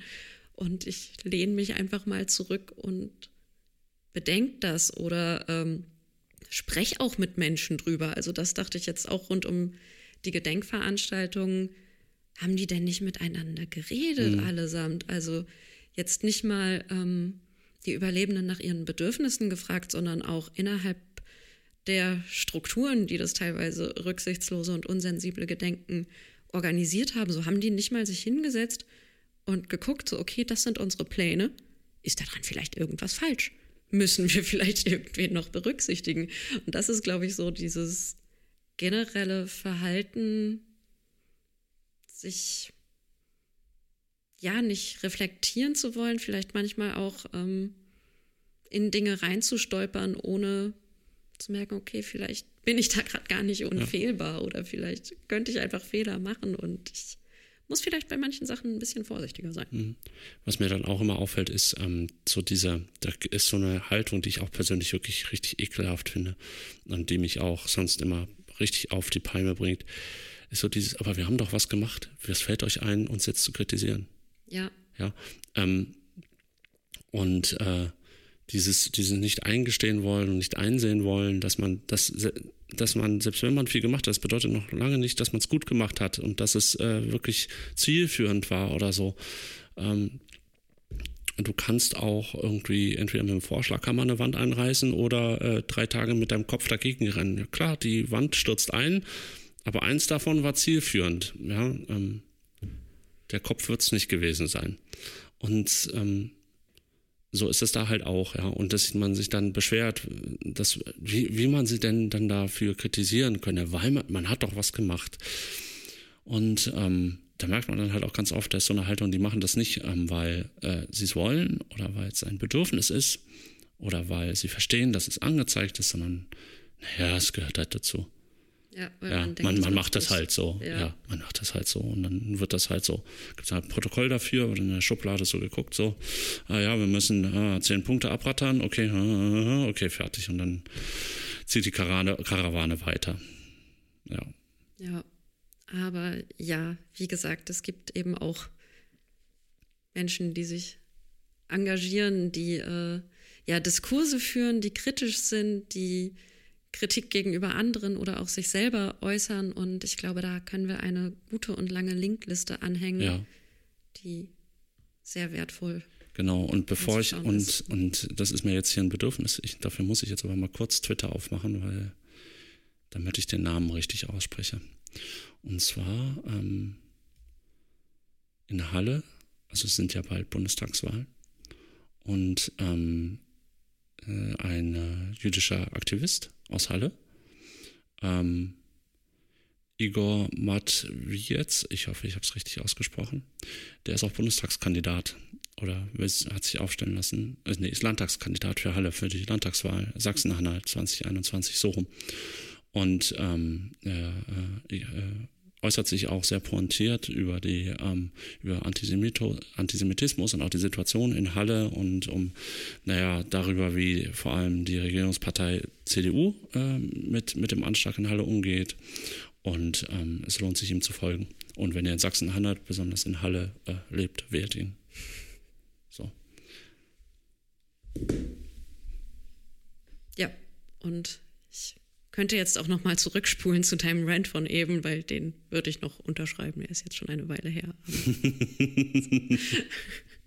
Und auch an der Stelle vielleicht einfach der Hinweis, falls wir hier gerade was verkackt haben, bitte Bescheid geben, weil es ist ja schon auch ein bisschen schwierig, sich als weiße Person hinzusetzen und in irgendeiner Form zu reden, wie Sachen hätten sein sollen oder wie man sich das vorstellen würde, obwohl es eigentlich ja nicht um uns geht. Ja, naja, ich glaube, äh, uns, mir, äh, ich, ähm, mir hilft es immer sehr. Ähm, ich wohne jetzt äh, quasi nicht weit von der Leipziger Synagoge und ich laufe da halt auch relativ oft vorbei. Und ähm, A, sehe ich dort sehr oft einen Polizeiwagen. Also es fällt halt sofort auf, dass es die Synagoge ist, aber nicht nur wegen dem Polizeiwagen, sondern auch, wenn man da dran vorbeiläuft, haben beide Eingänge sehr, zwei große Stahltore davor. Also das sind nicht äh, sind die normalen Tore und davor sind nochmal Stahltore. Und ähm, das beschreibt ähm, den Zustand ähm, jüdischen Lebens in Deutschland halt sehr, sehr gut. Dafür gibt es viele Gründe, warum der Zustand so ist. Und sehr viel hat mit der Mehrheitsgesellschaft zu tun, aber eben auch mit anderen. Ähm, aber so ist der Zustand. Und das hilft immer, denke ich, auch sehr gut, sich das äh, vor Augen zu führen. Ja, dass es eben nicht normal ist. Jüdisches Leben ist in Deutschland leider nicht normal. Und ähm, äh, auch wenn alle immer versuchen, das so zu propagieren, auch wenn das Staatsräson ist. Es ist leider nicht so. Ja, und wie salonfähig Antisemitismus ist, das sehen wir ja aktuell auch sehr, sehr viel bei den Corona-LeugnerInnen, bei ihren Social-Media-Beiträgen, bei ihren Demonstrationen, bei eigentlich sämtlichen Äußerungen kommen wir irgendwann immer dahin, dass es um antisemitische Verschwörungsideologien Ideologien geht, womit wir jetzt auch zum Thema kommen, nämlich Corona und der Umgang damit. Ja, naja, wir haben ja schon am Anfang der Folge so ein bisschen angefangen, dass wir da alle so, dass wir da so ein bisschen angefressen sind. Ähm, äh, und das hat auch, ein, äh, warum wir das jetzt tatsächlich in, in dieser Folge behandeln, ähm, das hat auch sehr viel, sehr viel mit unserem äh, Ministerpräsidenten äh, Michael Kretschmer zu tun.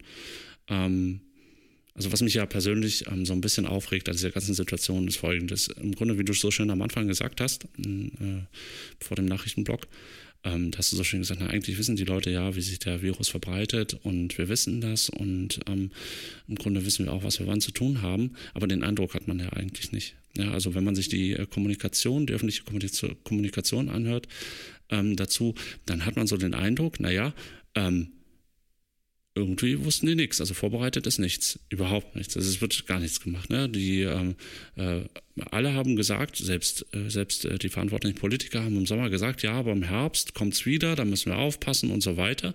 Und jetzt jetzt ist es soweit. Jetzt sind wir bei gestern. Ähm, Gestern wurde gemeldet 7000, etwas über 7000 Neuinfektionen. Allein waren davon 255 Neuinfektionen in Sachsen. Es gibt äh, ein Risikogebiet, das ist der Erzgebirgskreis. Dann gibt es noch zwei Hotspots. Das ist Zwickau und rund um Meißen, glaube ich, wenn ich das jetzt richtig in Erinnerung habe. Aber das kann sich zu heute auch schon wieder geändert haben. Ähm, ich habe nicht nochmal drauf geguckt. Am Wochenende ist immer so ein bisschen schwierig.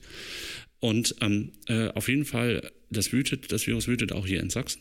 Und ähm, man hat aber nicht den Eindruck, dass sie dann jetzt wissen, okay, ähm, wir haben hier einen Plan in der Schublade, das machen wir. So, sondern es wird äh, ständig debattiert und äh, Michael Kretschmer ist halt so ein, so ein typisches Beispiel für dieses Umfallen.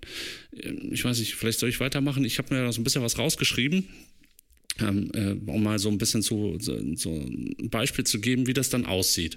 Also, es ist zum Beispiel so, dass sich äh, Michael Kretschmer zur Inzidenz gemeldet hat. Ähm, Inzidenz, das ist dieses, äh, naja, man führt Regeln ein bei 50 Fällen pro 100.000 und inzwischen seit letzter Woche bei, auch bei 35 Fällen pro 100.000 in einem Landkreis. Und ähm, am 13.10. Äh, sagt er laut Bild, wir brauchen eine Überprüfung, ob die Zahl 50 auf 100.000 Einwohner richtig ist. Also im Sinne von, ob sie nicht zu niedrig ist, ja, ob es nicht zu scharf ist.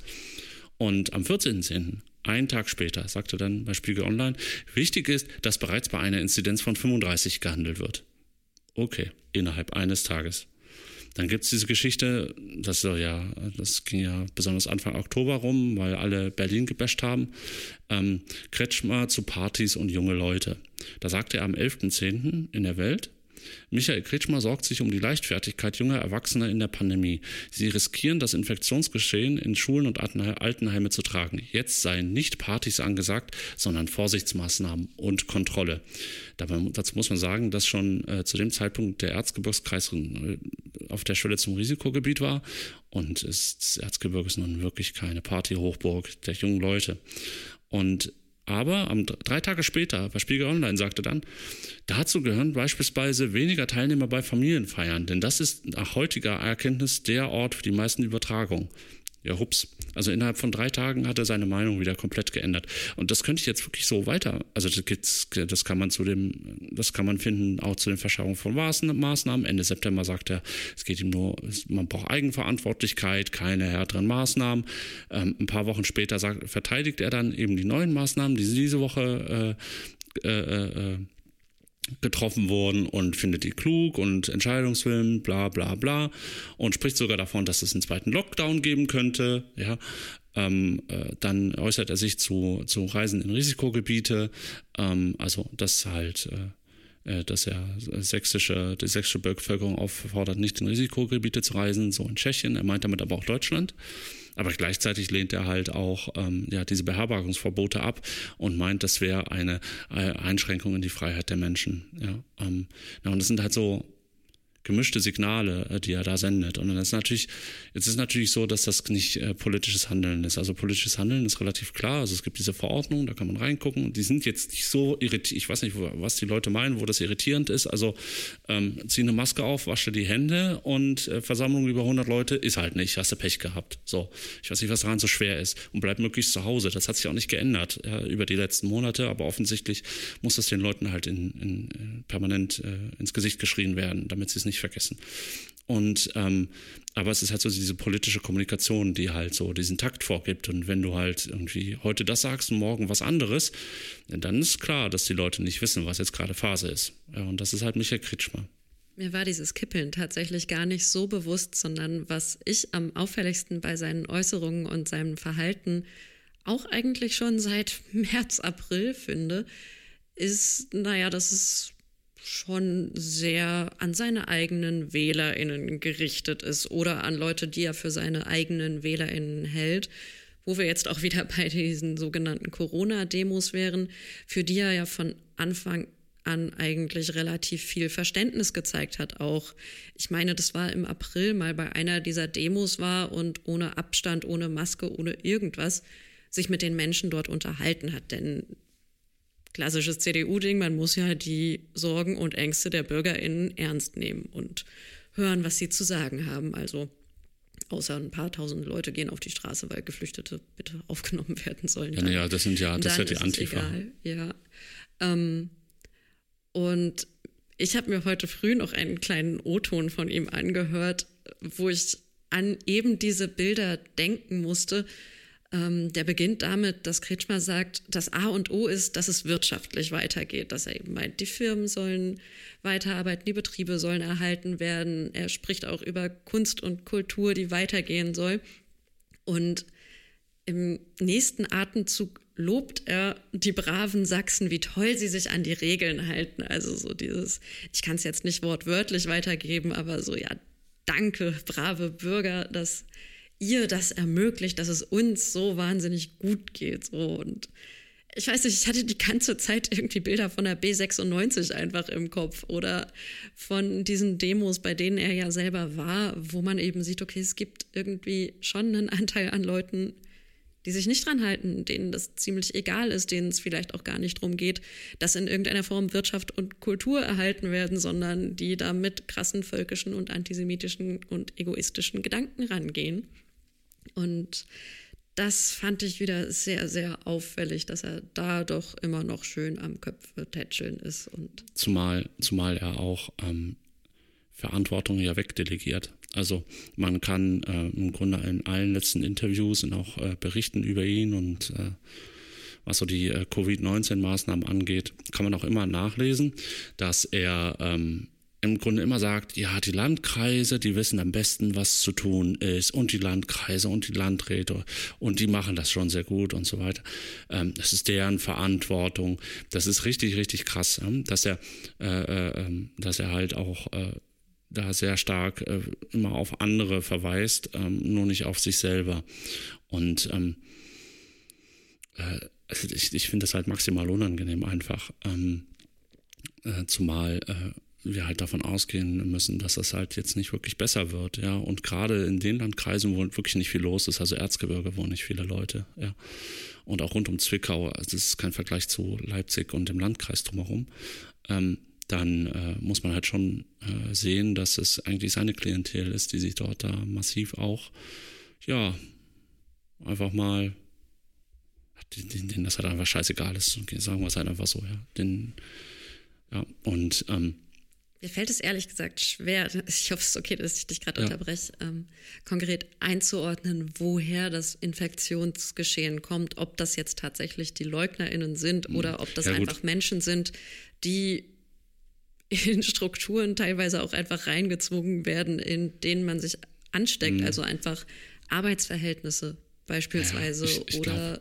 ich glaube, ich glaube halt, also erst nicht, äh, um wenn, wenn dir das, äh, wenn dir das scheißegal ist, bedeutet das noch nicht, dass du ein Leugner bist. Das bedeutet halt erstmal einfach nur, dass dir das scheißegal ist. Ja, ich meine nicht mal, dass es Leuten scheißegal ist, sondern dass es einfach Situationen gibt, in denen du die Krankheit auch ernst nehmen und davor Angst haben kannst und mhm. du wirst aber trotzdem ja. angesteckt, weil du halt beispielsweise ja, an einem Fließband aber, arbeiten aber, musst. Aber, aber irgendjemand wird's ja, hat es ja mitgebracht. Also irgendwoher kommt das ja nur weil, also das bedeutet ja nicht, dass du, dass du jetzt äh, dass derjenige, der infiziert ist, dass es ihm scheißegal ist oder der da jetzt an diesen, diesen Situationen infiziert wird, sondern dass es einfach Leute gibt, denen das scheißegal ja. ist, ja, die halt in irgendeiner Art und Weise ähm, die Infektion weitertragen. Ja. Und ähm, es ist schon so, also wenn ich den äh, äh René Loch, äh, Journalist von der Leipziger Internetzeitung, äh, hat dann ja, äh, nachdem sich Kretsch mal mehrfach so geäußert hat, von wegen junge Leute, Partyvolk und so weiter, ähm, hat er dann auch mal bei den sächsischen Gesundheitsämtern nachgefragt und bei ihm ist halt wirklich zum Ergebnis gekommen, es sind Familienfeiern, also die eher, na, sagen wir mal, ältere Leute anziehen und eben äh, ähm, Reiserückkehrer äh, die halt tatsächlich dafür sorgen, dass das Infektionsrisiko äh, in den einzelnen Landkreisen steigt. Ja. Mhm. ja. Und ja, da durfte dann, also das ist jetzt nicht unbedingt so, äh, es ist nicht Arbeitsplatz oder so, ja. Ja. ja. Und ähm, ja, ich, ich weiß auch nicht. Also ich finde das, was, was mich halt da am meisten stört, ich meine, ich könnte so jemanden wie Kretschmer, könnte ich was, ja, das ist halt, wie, wie hat eine liebe Person gesagt, das ist halt ein Windbeutel. Ja, okay, das ist ein Windbeutel, ja. Und äh, der toleriert halt Antisemiten. Okay, damit ist er mit 80 Prozent äh, der deutschen Bevölkerung äh, auf einer Linie. Ähm, aber ähm, was mich am meisten stört, ist, dass so ähm, am liebsten hätte ich so einen Ort, wo ganz klar steht, mach das, mach das, mach das. So dieses, ähm, von diesen, die Leute, ach, wie ich darauf komme, ist, die ähm, auch der Kretschmer sagt, du hast es vorhin zum Beispiel auch gesagt, wir wissen ja inzwischen, wie der Virus funktioniert und dann wissen wir auch ganz genau, worauf zu achten ist und so. Also ehrlich gesagt, ich weiß immer noch nicht genau, wie der Virus funktioniert. Ich setze mir immer noch eine Maske auf und wasche mir Hände und soweit ich weiß, ist das und halte, halte Abstand. Und soweit ich weiß, ist das immer noch der Stand, auf dem alle sind, dass das halt am besten hilft und so. Und ähm, das wäre halt ganz gut, den Leuten äh, nicht so diesen, ähm, diesen Eindruck zu vermitteln, als ob wir jetzt nur, weil wir mehr wissen, wir uns irgendwie anders verhalten müssten oder so, sondern ähm, halt am besten weiterhin irgendwie so eine, so eine Webseite oder manche haben vorgeschlagen, so wie in der Corona-App, ja, einfach nur, wo genau drin steht, dies ist die Liste, halte dich da dran. Ja. Und das war's. Und da, damit man nämlich dieses ganze, die ganzen Schwachsinnsdebatten, die nämlich rund um diese, diese Treffen mit, äh, mit der Bundeskanzlerin, also die Ministerpräsidenten mit der, mit der Bundeskanzlerin, die da stattfinden, wenn man diese Debatten da drumherum halt einfach ausblenden kann, die, die sind nämlich maximal kontraproduktiv. Was die da für einen Scheiß labern und, und genau das, wie der Kretschmer das halt macht. Also ähm, heute das, morgen was anderes. Es ist ja kein Wunder, dass die Leute ja aber nur noch hier so mit, ja, es ist ja, ist ja offen, das, das, das wird nur noch so als politischer Spielball angesehen. Ja, um sich irgendwie zu profilieren. Ja, gut, dann nehmen die Leute das eben auch genauso wahr, wie so ein politischer Spielball. Halt nicht so wichtig. Ja, ja naja, mit, äh, wir wissen, wie das Virus funktioniert, meinte ich auch eher, dass ja dieses ganz diffuse, wie es im März war, das. Mhm einfach nicht, nicht so richtig wusste, so ist es jetzt die Türklinke oder ist die komplette Luft giftig gerade oder sowas. Das war ja noch wesentlich diffuser und heute hat man ja durchaus Erkenntnisse, die eben sagen, ja. okay, wenn wir Masken tragen, dann wird die Sache schon mal besser. Und wenn wir uns nicht in enge Räume zusammenstellen und darauf achten, dass wir nicht mega lange Schulter an Schulter stehen, dann wird die Lage besser. Das waren ja irgendwie Erkenntnisse, die es im März noch nicht so richtig mhm. gab oder die aber, aber es ist ja so, dass die, dass zumindest in der politischen Kommunikation aus den Erkenntnissen einfach nicht gelernt wurde. Also man kann ja an den, an so wie Kretschmer zum Beispiel, Kretschmer ist dafür so ein wirklich so ein Paradebeispiel, so wie er kommuniziert, also das, was er sagt, ähm, der scheint bis heute nicht verstanden zu haben, dass es halt so, so einen Verzug gibt zwischen Infektion und Ausbruch der Krankheit, beziehungsweise Infektion und auch messbarer, ähm, äh, also den, dem Nachweis der Infektion an sich, ja, ähm, dass es da halt immer einen Verzug gibt. Das heißt, dass das, was er heute sagt, also die Zahlen von heute, ähm, die spiegeln eigentlich die Infektion von vor einer Woche wieder, so Pi mal Daumen. Ja, also dass du da, dass du eigentlich immer über die Vergangenheit sprichst und dementsprechend proaktiv äh, arbeiten musst und der ist immer noch im reaktiven Modus und das merkt man schön an seinen Äußerungen. Ja, der verändert sich anhand der neuen Zahlen, die aber ja im Grunde auch schon eine Woche alt sind. Ja, und ähm, da merkt man so, die haben es tatsächlich nicht so ganz begriffen und nicht so ganz gelernt. Und ähm, und auch diese Kommunikation, also ich meinte jetzt nicht, nicht persönlich damit, sondern weil das eben in seiner Kommunikation und auch der anderen Ministerpräsidenten auftaucht, dieses, wir wissen jetzt viel besser, wie dieses Virus funktioniert. Naja gut, aber dann, äh, was gab es denn da für neue Erkenntnisse? Und offensichtlich gab es ja keine, dann tut halt auch nicht so. Ja, ähm, und sagt nicht, als ob es da, tut nicht so, als ob es da irgendwo eine Debatte gäbe. Ja, wir sind auf dem gleichen Stand wie, wie vor dem Sommer. Ähm, möglichst isoliert, äh, möglichst wenig soziale Kontakte, möglichst nicht in engen Räumen zusammen, äh, über, am besten gar nicht in geschlossenen Räumen zusammen, ähm, möglichst wenig. Und ähm, ja, das ist halt so. Ja, aber dann sagt es Sauen, aber es wäre halt kein Aussprechen. Ja, ja, ich glaube, das Problem ist halt, dass sich irgendwie keiner darum gekümmert hat, wie man das konkret umsetzen kann.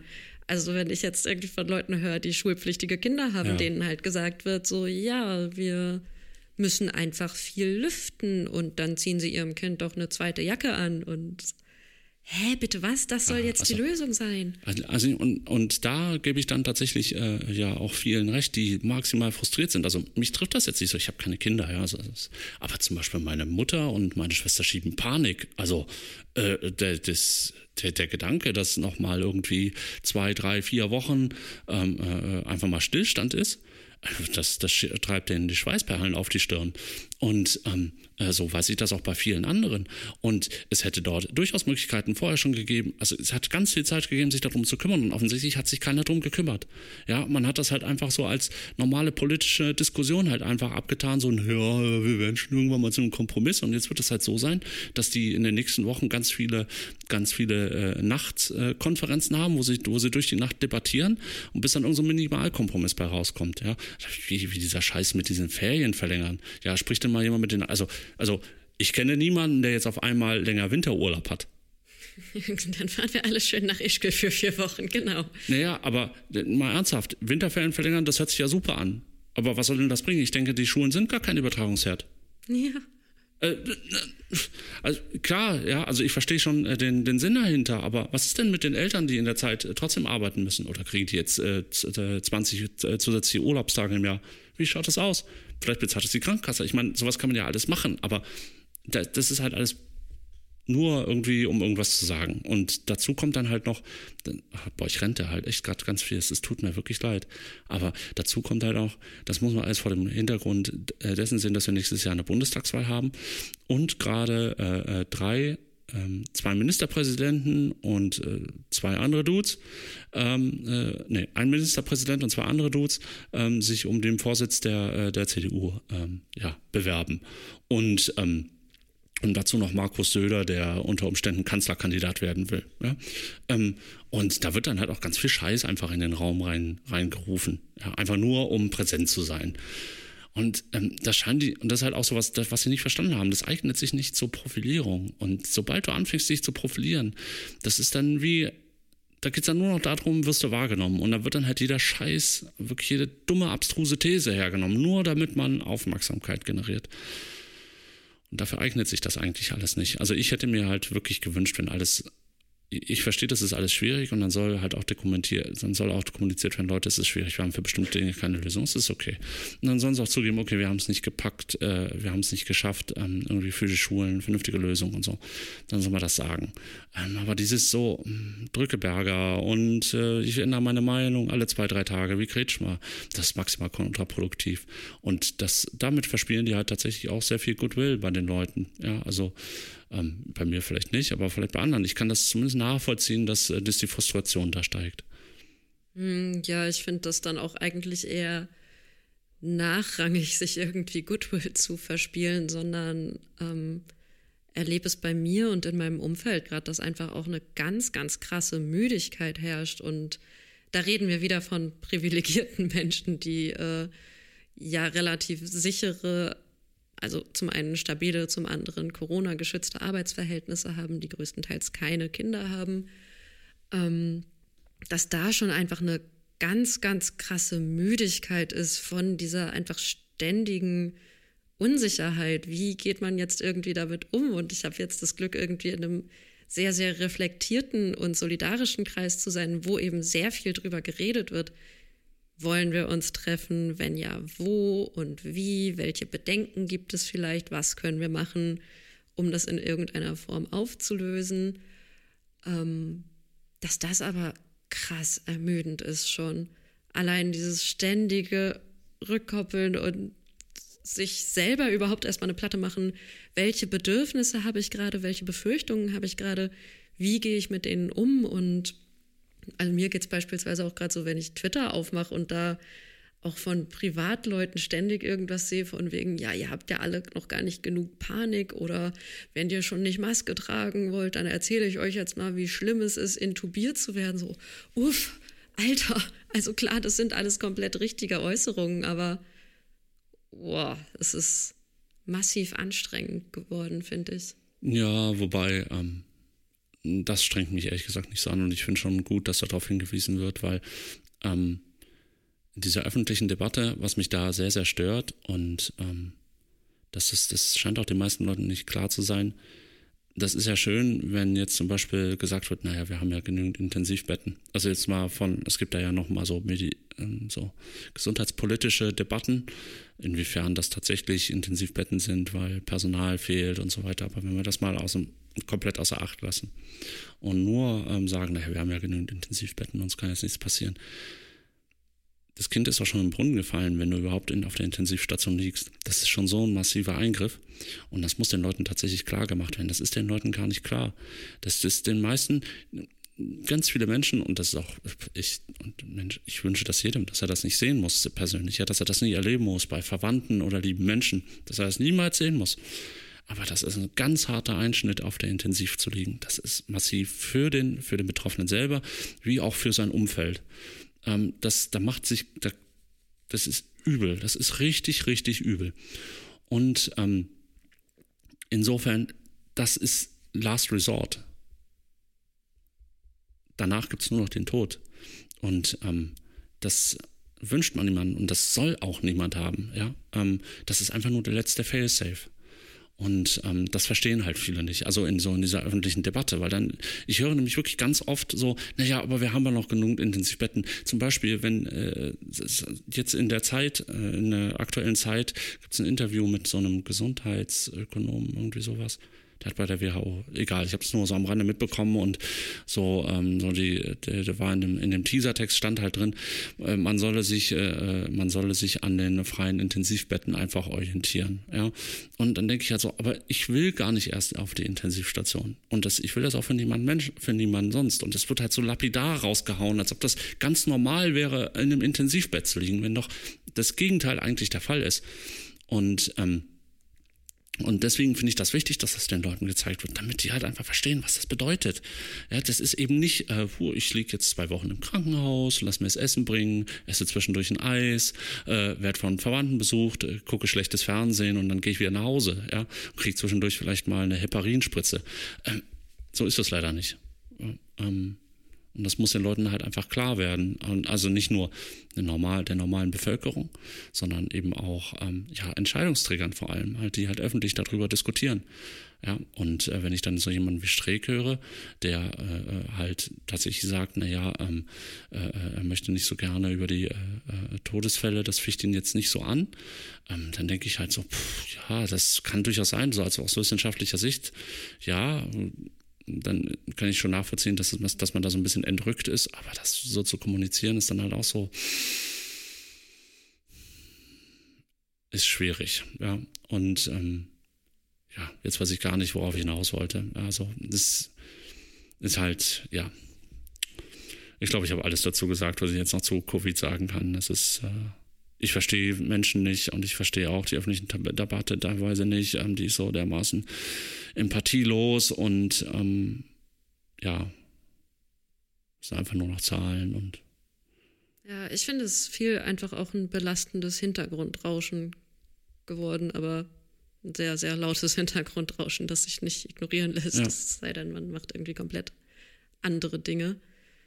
Ähm, ja, damit würde ich sagen, kommen wir vielleicht zum nächsten Thema. Ja, ja. Ähm, nämlich Menschen, die in der aktuellen Situation in die Obdachlosigkeit geschickt werden. Oh ja, oh ja. In Berlin wurde am 9. Oktober die Liebig 34 geräumt. Final. Das hat sich lange angekündigt und wurde zu einem großen Polizei- und Medienspektakel gemacht. Und ja, hat letzten Endes aber die Konsequenz, dass jetzt viele Menschen, die dort gelebt haben, keine Bleibe mehr hatten. Ja. Haben oder nicht mehr die Bleibe haben, die sie dort sehr lange hatten, die, glaube ich, für viele Menschen auch ein sehr, sehr wichtiger Safe Space war. Ja.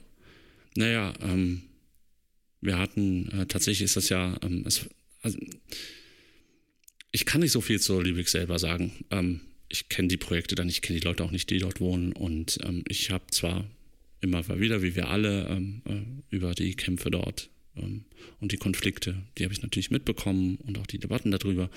Ähm, aber was mir, äh, aber diese, diese Räumung, ähm, die fand halt am 9. Oktober statt und das ist mir, äh, ist mir tatsächlich sehr stark aufgefallen, ähm, dass das ähm, zum, äh, zum 30. Jahrestag einfach der Einheit passiert ist.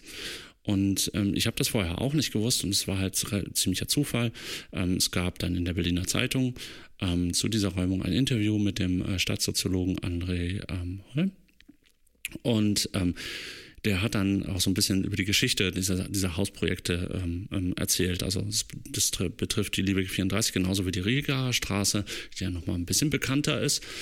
Und, ähm, und er hat halt erzählt, dass das ähm, Relikte aus der Wendezeit sind. Also das bedeutet, äh, es gab auch äh, schon äh, zu DDR-Zeiten gab es stille Besetzung. Ähm, und äh, die beiden Häuser, wie auch manche andere, wurden halt während der Wendezeit, also zwischen 89 und 90, besetzt. Und ähm, es gab wohl ähm, äh, in Westberlin äh, wurde die Mainzer Straße mal geräumt. Und ähm, das war wohl, also es waren schon, es wird heute ein bisschen überstrapaziert, der Begriff, aber für, da, für das äh, stimmt es tatsächlich, es waren bürgerkriegsähnliche Zustände. Also die, die Besetzer haben Gräben ausgehoben und so weiter. Also richtig, richtig krass. Und ähm, das hat auch ähm, ja, übel Verletzte gegeben und so. Und daran ist dann auch äh, die äh, äh, rot-grüne Koalition im Berliner Senat damals auseinandergebrochen. Und dann hat man sich auf die Berliner Linie verständigt ähm, die halt bedeutet, das bedeutete, dass man versuchte, diese, ähm, diese Besetzung zu legalisieren, also dass halt die Besetzer einen Verein oder ähnliches gründen und dann der Senat hat dann mit denen verhandelt und hat das dann legalisiert. Und ähm, das hat man auch mit der Ludwigstraße, mit der Liebig und mit der Riga-Straße gemacht. Und so wurden die halt äh, Ende, Ende 1990 legalisiert, beide Hausprojekte.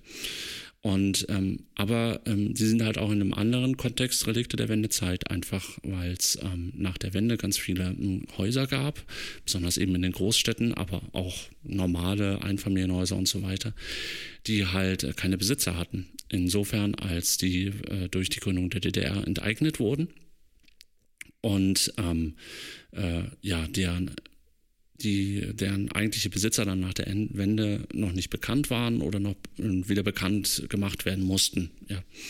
Und das trifft eben auch auf die Liebig und die Riga-Straße zu. Also da haben sich dann irgendwann mal die eigentlichen ähm, äh, Enteigneten gemeldet, die, oder die Erben, je nachdem. Und ähm, äh, wie das dann halt so ist, ähm, die haben dann halt quasi, waren dann eben die Besitzer der Häuser und ähm, haben dann die Häuser irgendwann mal veräußert, weil es halt viel Geld versprach, weil die, Immobil weil die Immobilienmärkte so ähm, angezogen haben, wie sie angezogen haben. Und dann ist dann halt sowas wie die Liebig bei rauskommen oder der Konflikt rund um die Liebig. Also es ist zum Beispiel so, dass die immer Miete gezahlt haben. Das ist nicht so, dass die in der Riga oder in der Liebig keine Miete gezahlt wird. Ähm, dass die leben dort nicht illegal drin. Es ist nur so, dass halt der Besitzer so oft gewechselt hat, dass irgendwann mal der nächste Besitzer gesagt hat, wir wollen euch nicht mehr und die Mietverträge zum Beispiel nicht mehr verlängert hat oder gekündigt hat und so weiter.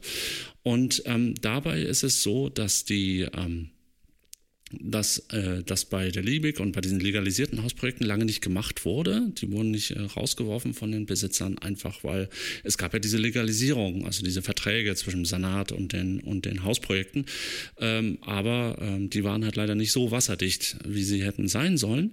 Und so haben dann eben die späteren Besitzer ähm, ja, Lücken gesucht, um eben diese Vereinbarung ähm, ja vor Gericht aushebeln zu können. Und ähm, das ist dann eben mit der Liebig und der Riga passiert. Was mich halt, was mir halt so massiv aufgefallen ist, dass in dieser ganzen Debatte darum und besonders war ja äh, offensichtlich der Ost, die Ostempfindlichkeiten, Ostbefindlichkeiten und Ostgeschichte ja in den letzten zwei, drei Jahren ja so wichtig ist, eben dieser Fakt, dass das Relikte der Wende sind, überhaupt gar keine Rolle gespielt hat. Das ist mir massiv sauer aufgestoßen, zumal ich halt gesehen habe, dass gewisse Journalistinnen aus äh, dieser Stadt aus Leipzig, aber auch anderswo, ähm, dann ihre Zeit damit verbracht haben, halt lustige Scherze oder edgy Scherze über die, über die Berichte aus den, mm, aus den, von der Räumung ähm, zu machen.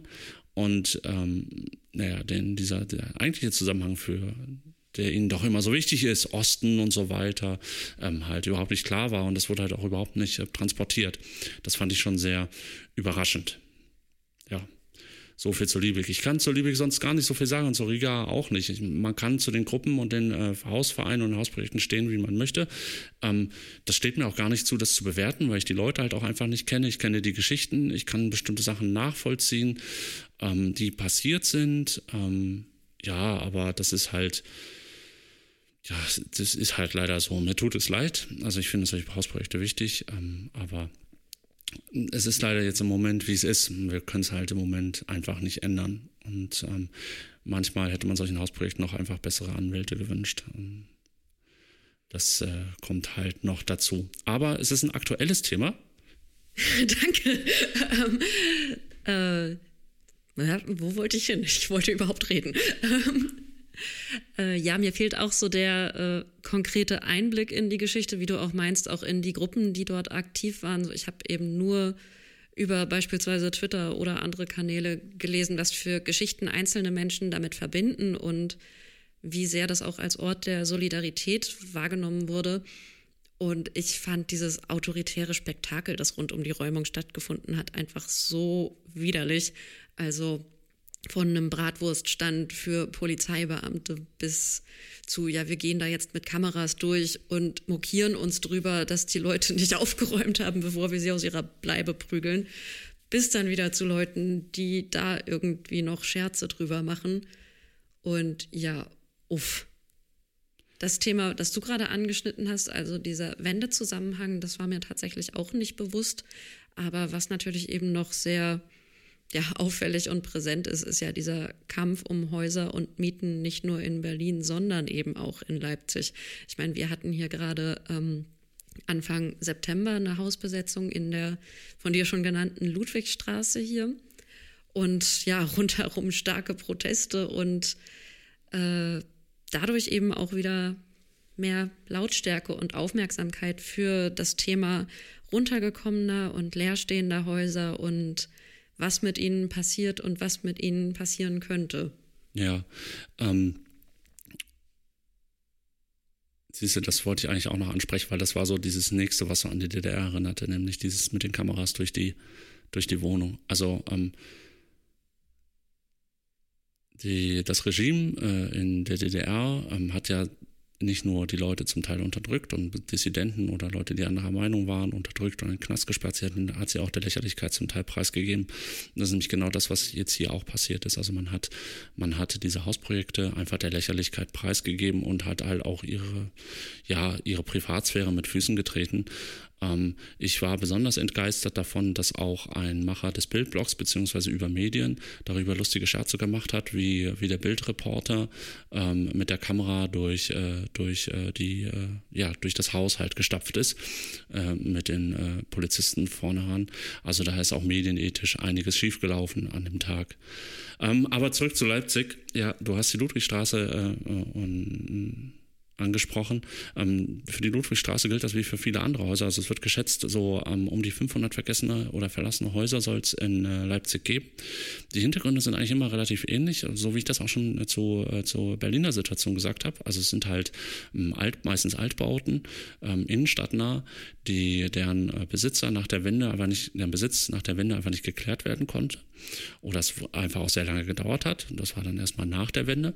Und ähm, die waren auch meistens leer gewohnt, also da wohnte auch niemand mehr drin. Das hat aber auch andere Gründe, nicht nur, weil die DDR sich das nicht leisten konnte, die, die instand zu setzen oder instand zu halten. Ähm, sondern auch, weil ja die Platte das bevorzugte Wohnobjekt war. Ähm, also dieses ähm, das moderne Leben in der DDR äh, fand halt in Modellstädten eigentlich statt. Ja? Also sowas wie Halle Neustadt, ähm, Leipzig-Grünau und äh, Paunsdorf.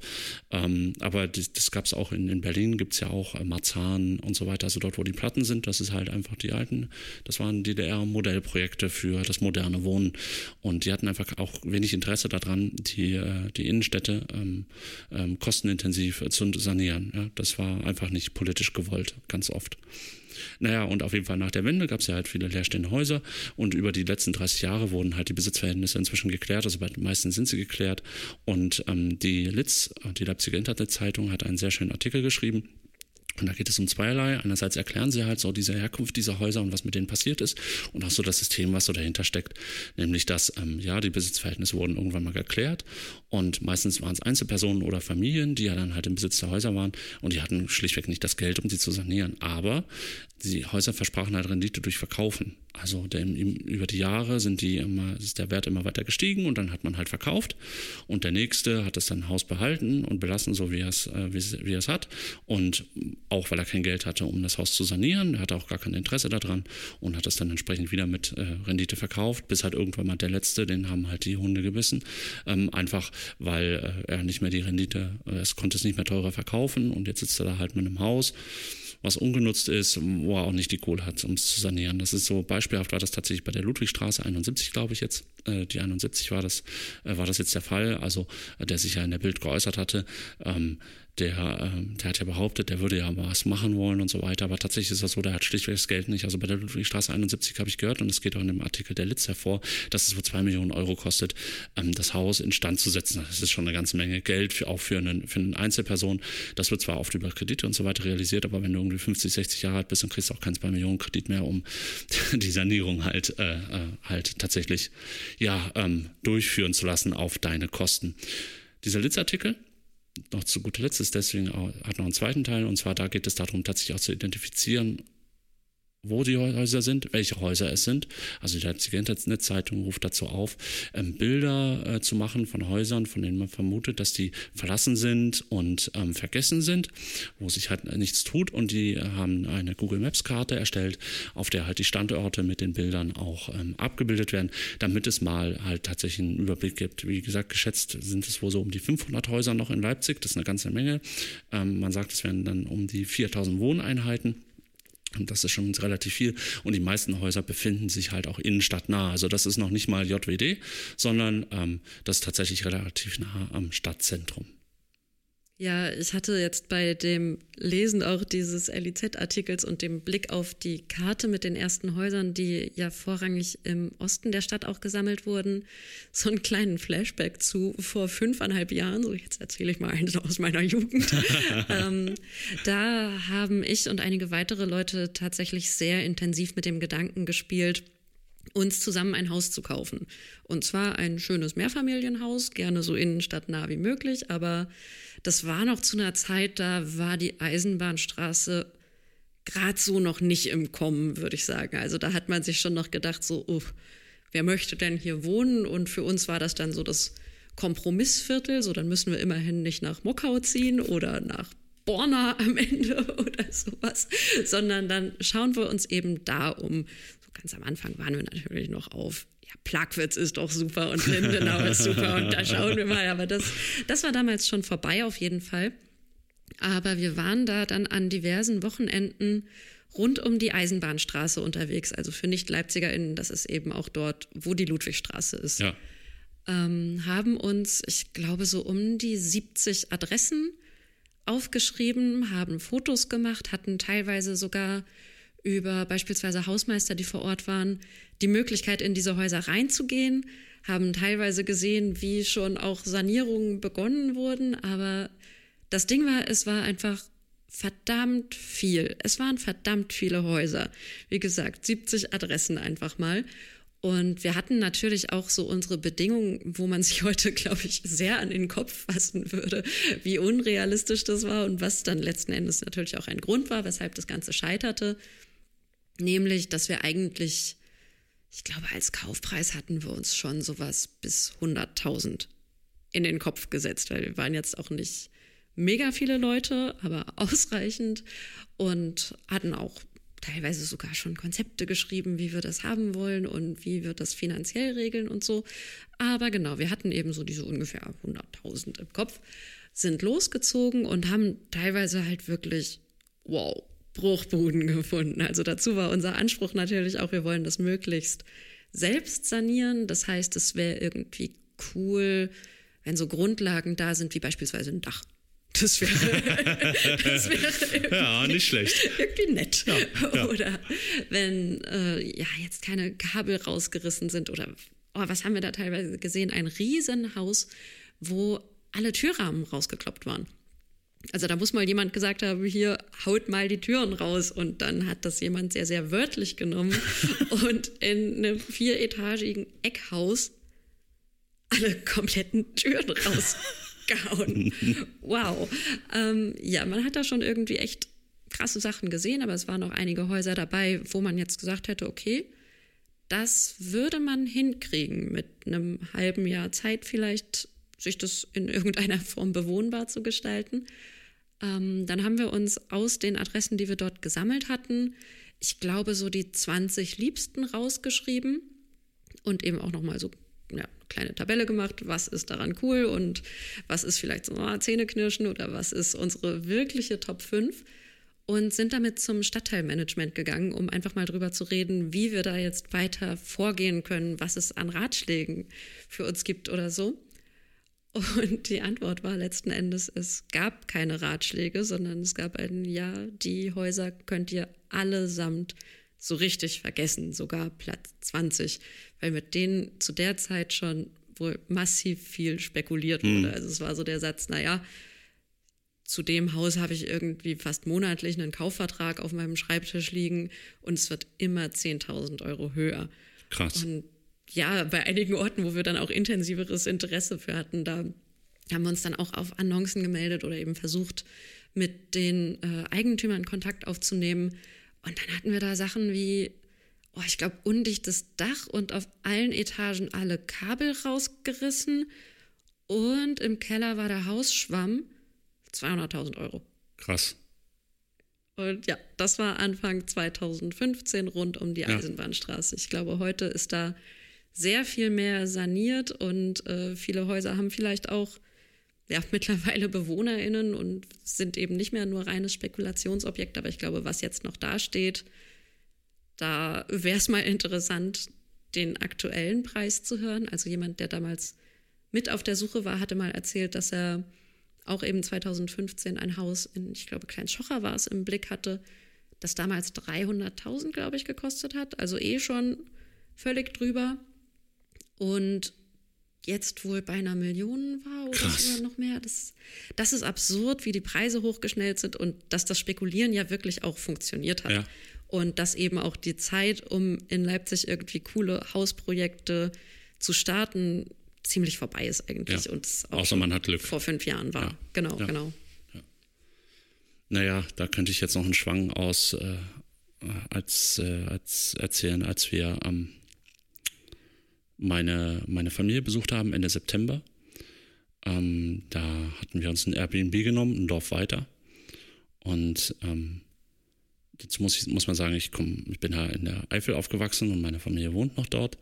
Und äh, ja, ist zum Teil gut, äh, gut betucht. Und dann haben wir uns noch mit dem, äh, mit dem Besitzer der Airbnb auch mal kurz unterhalten und so. Ach, ach hier kommt das Leipzig. Ja, ja, hm, hm. ja, da hatte ich auch mal eine Wohnung. Ich so, ja, alles klar, toll. Cool, danke. super, super. Ah, wenn Sie nicht mieten können, dann kaufen Sie sich doch einfach was. Genau.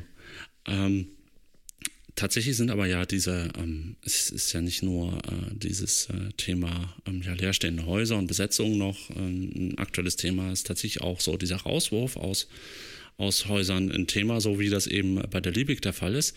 Ähm, da gibt es dann auch einen aktuellen Fall, diesmal nicht aus Leipzig, sondern äh, aus Dresden, aus dem Hechtviertel. Und zwar ähm, das Haus Ruhle 1, also heißen die.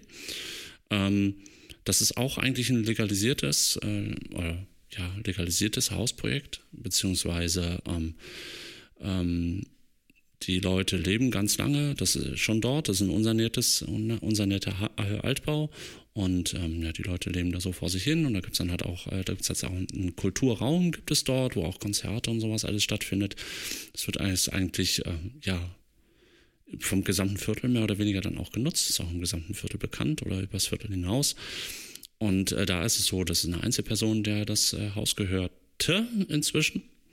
Und ähm, die wollte schon vor drei Jahren, also 2017, das Haus verkaufen und ähm, das hätte halt damals schon für die Bewohner bedeutet, dass sie halt äh, äh, ja wahrscheinlich über kurz oder lange aus dem, aus dem Haus raus müssen. Und ähm, die haben dann äh, ja mit dem Hausbesitzer gesprochen und die haben tatsächlich sich auf ein Vorverkaufsrecht ähm, äh, einigen können für eine relativ hohe Summe. In dem Fall waren es 650.000 Euro. Ähm, und äh, die haben dann entsprechend auch einen Vertrag ähm, äh, abgeschlossen und ähm, die Hausgemeinschaft hat dann einen Verein gegründet, hat sich rechtliche Beratung geholt und so. Und jetzt wäre es tatsächlich soweit gewesen, ähm, äh, dass sie das Haus hätten kaufen können. Und das hat dann jetzt aber der Hausbesitzer abgelehnt, hat ähm, diesen, dieses, diesen Vertrag über das Vorverkaufsrecht ähm, quasi einseitig gekündigt und hat für das Doppelte das Haus verkauft, also für knapp 1,5 Millionen oder so. Und ähm, da konnte die Hausgemeinschaft halt nicht mitgehen. Gleichzeitig hat, äh, der hatte zur, zur ersten Ankündigung, dass er es verkaufen will, 2017 halt auch die Mietverträge gekündigt. Und ähm, ab dem Zeitpunkt hat er nur noch ähm, äh, ähm, befristete Mietverträge auf zwei Jahre ausgestellt, was illegal ist. Das darf man nicht. Aber ähm, die Mieter haben in dem Fall das durchgehen lassen, mehr oder weniger, weil sie sagten, naja gut, wir haben das Vorverkaufsrecht, was soll denn passieren? Jetzt wäre aber auch wieder der Zeitpunkt gewesen, um die Mietverträge zu verlängern, aber inzwischen gibt es einen neuen Hauseigentümer, der fühlt sich daran nicht gebunden, an nichts gebunden. Klar, der weiß davon nichts und dementsprechend gab es dann jetzt die äh, Aufforderung, zu, zum Ende August aus dem Haus auszuziehen. Ähm, ja, diese Kulturprojekte und so, die es halt im Haus gab, die sind jetzt seitdem eingeschlafen, also das haben sie nicht mehr weiter verlängert. Und jetzt gibt es hier halt, wird hier halt prozessiert und so weiter, aber das Risiko ist halt hoch, dass äh, die äh, Mietenden halt aus der, aus dem Haus raus müssen. Ja, also diese Geschichten gibt es halt auch und es ist halt auch relativ alltäglich leider, ja. Ähm, das ist dann leider immer auch so eine Mischung aus, ähm, mischt sich dann immer so ein bisschen aus, naja, vielleicht auch äh, nicht so gute Rechtsberatung, also so dieses mit den befristeten Mietverträgen, das muss man sich nicht gefallen lassen, sollte man auch nicht. Ähm, naja, und jetzt haben die halt leider den Salat, das ist halt äh, ja, relativ zum Kotzen. Ähm, aber so passiert das halt überall. Das ist halt wirklich ein aktuelles Thema. Ja. Ähm, das ist nicht irgendwie so aus der Luft geholt und es ist halt nicht so, wie das immer so in dieser breiten, äh, breiten öffentlichen äh, Diskussion ist, irgendwelche linken Spinner oder Linksextreme oder so. Oder im Grunde wurde ja, wurden ja die Riga und die Liebig nur noch unter dem, äh, unter dem Stichwort Terror ähm, äh, debattiert. Ähm, und äh, sondern das sind halt tatsächlich alteingesessene Mieter und Hausgemeinschaften, die es halt auch sehr stark betrifft. Und ähm, ja, und hinter allem steht halt eigentlich nur so eine massive Spekulation mit Wohneigentum. Ähm, ja, ich, ich, weiß nicht, wie innerhalb von drei Jahren ein Haus das, das Doppelte an Wert. Ich, ich verstehe es nicht. Ich persönlich verstehe das nicht. Ähm, ähm, also ich verstehe, äh, wie das kommt, so diese finanziellen Scheiß dahinter, ja. Aber ähm, im Grunde ist es das ja nicht wert. Es, es ist wirklich nur so eine Papierbuchung. Und ähm, keine Ahnung, wie man da jemals das Geld wieder reinholen will. Und ja. Ja, so ist das. Ja, ich finde, wir haben heute krass viele wichtige Themen angeschnitten. Ja, und irgendwie ein bisschen zu lang alles. Es war ganz schön lang. Es war eine Querbeet-Folge. Ähm, ich muss mal aufs Klo und ich will heute noch in die Pilze. und es gibt Kuchen übrigens auch. Ähm, ich finde die Idee ziemlich schön, in einer der nächsten Folgen mal wieder ein konkretes Thema zu behandeln, also konkret rechtsradikale PolizeibeamtInnen oder, oder sonstige BehördenmitarbeiterInnen. Das fände ich sehr spannend. Ich kann mir vorstellen, dass wir heute weitere Themen angesprochen haben, die man krass in die Tiefe behandeln könnte. Also gerade auch das Hausprojekte-Thema, da haben wir ja jetzt wirklich nur einen ganz, ganz kleinen Teil des großen Kuchens angeschnitten. Da gibt es ja noch Initiativen oder auch Beratungsstellen oder Anwältinnen, die sich da wahnsinnig toll drum kümmern oder eben auch Projekte, die es geschafft haben, so oder Projekte, die Geschichten erzählen können. Ich glaube, da haben wir gerade viel angeschnitten, was wir nochmal über die kalten, dunklen Wintermonate vielleicht hat Roma, vielleicht hat, vielleicht hat Roman Grabolle ja mal Lust, in diesen Podcast zu kommen. Oh. ja, Schaut mal, wie ich da noch zu Wort komme. okay, vielleicht macht ihr beiden die Folge und ich gehe einfach Kaffee trinken in der Zeit. ja, vielleicht können wir da mal gucken, wie wir Gäste empfangen können, wie das überhaupt in den kommenden Wochen und ja. Monaten ah, weitergeht, ob Stimmt. wir überhaupt noch in einem Raum sitzen können oder ob wir es vielleicht auch schaffen, wenn wir nicht mehr in einem Raum sitzen können, andere Leute, die auch nicht in einem Raum sitzen können, trotzdem mit in die Folgen zu holen. Ich fände es cool. Aber ja, ja ich glaube, wir können wie immer nichts versprechen. Am Ende sitzen wir wieder hier und haben vier Wochen irgendwie Besseres zu tun, oder? wir werden es sehen. Wir werden es versuchen, in den nächsten zwei, in, in zwei Wochen wieder zusammenzusitzen. Wir ja. hoffen, dass die Situation äh, das erlaubt. Danke dir für das Gespräch. Danke euch fürs Zuhören. Ich hoffe, es war interessant, trotz vielleicht einer gewissen Langatmigkeit. Aber mir hat es gefallen, mir hat es Spaß gemacht und ich freue mich auf Kuchen. Ja, Lasst es euch gut gehen. Ciao. Tschüss.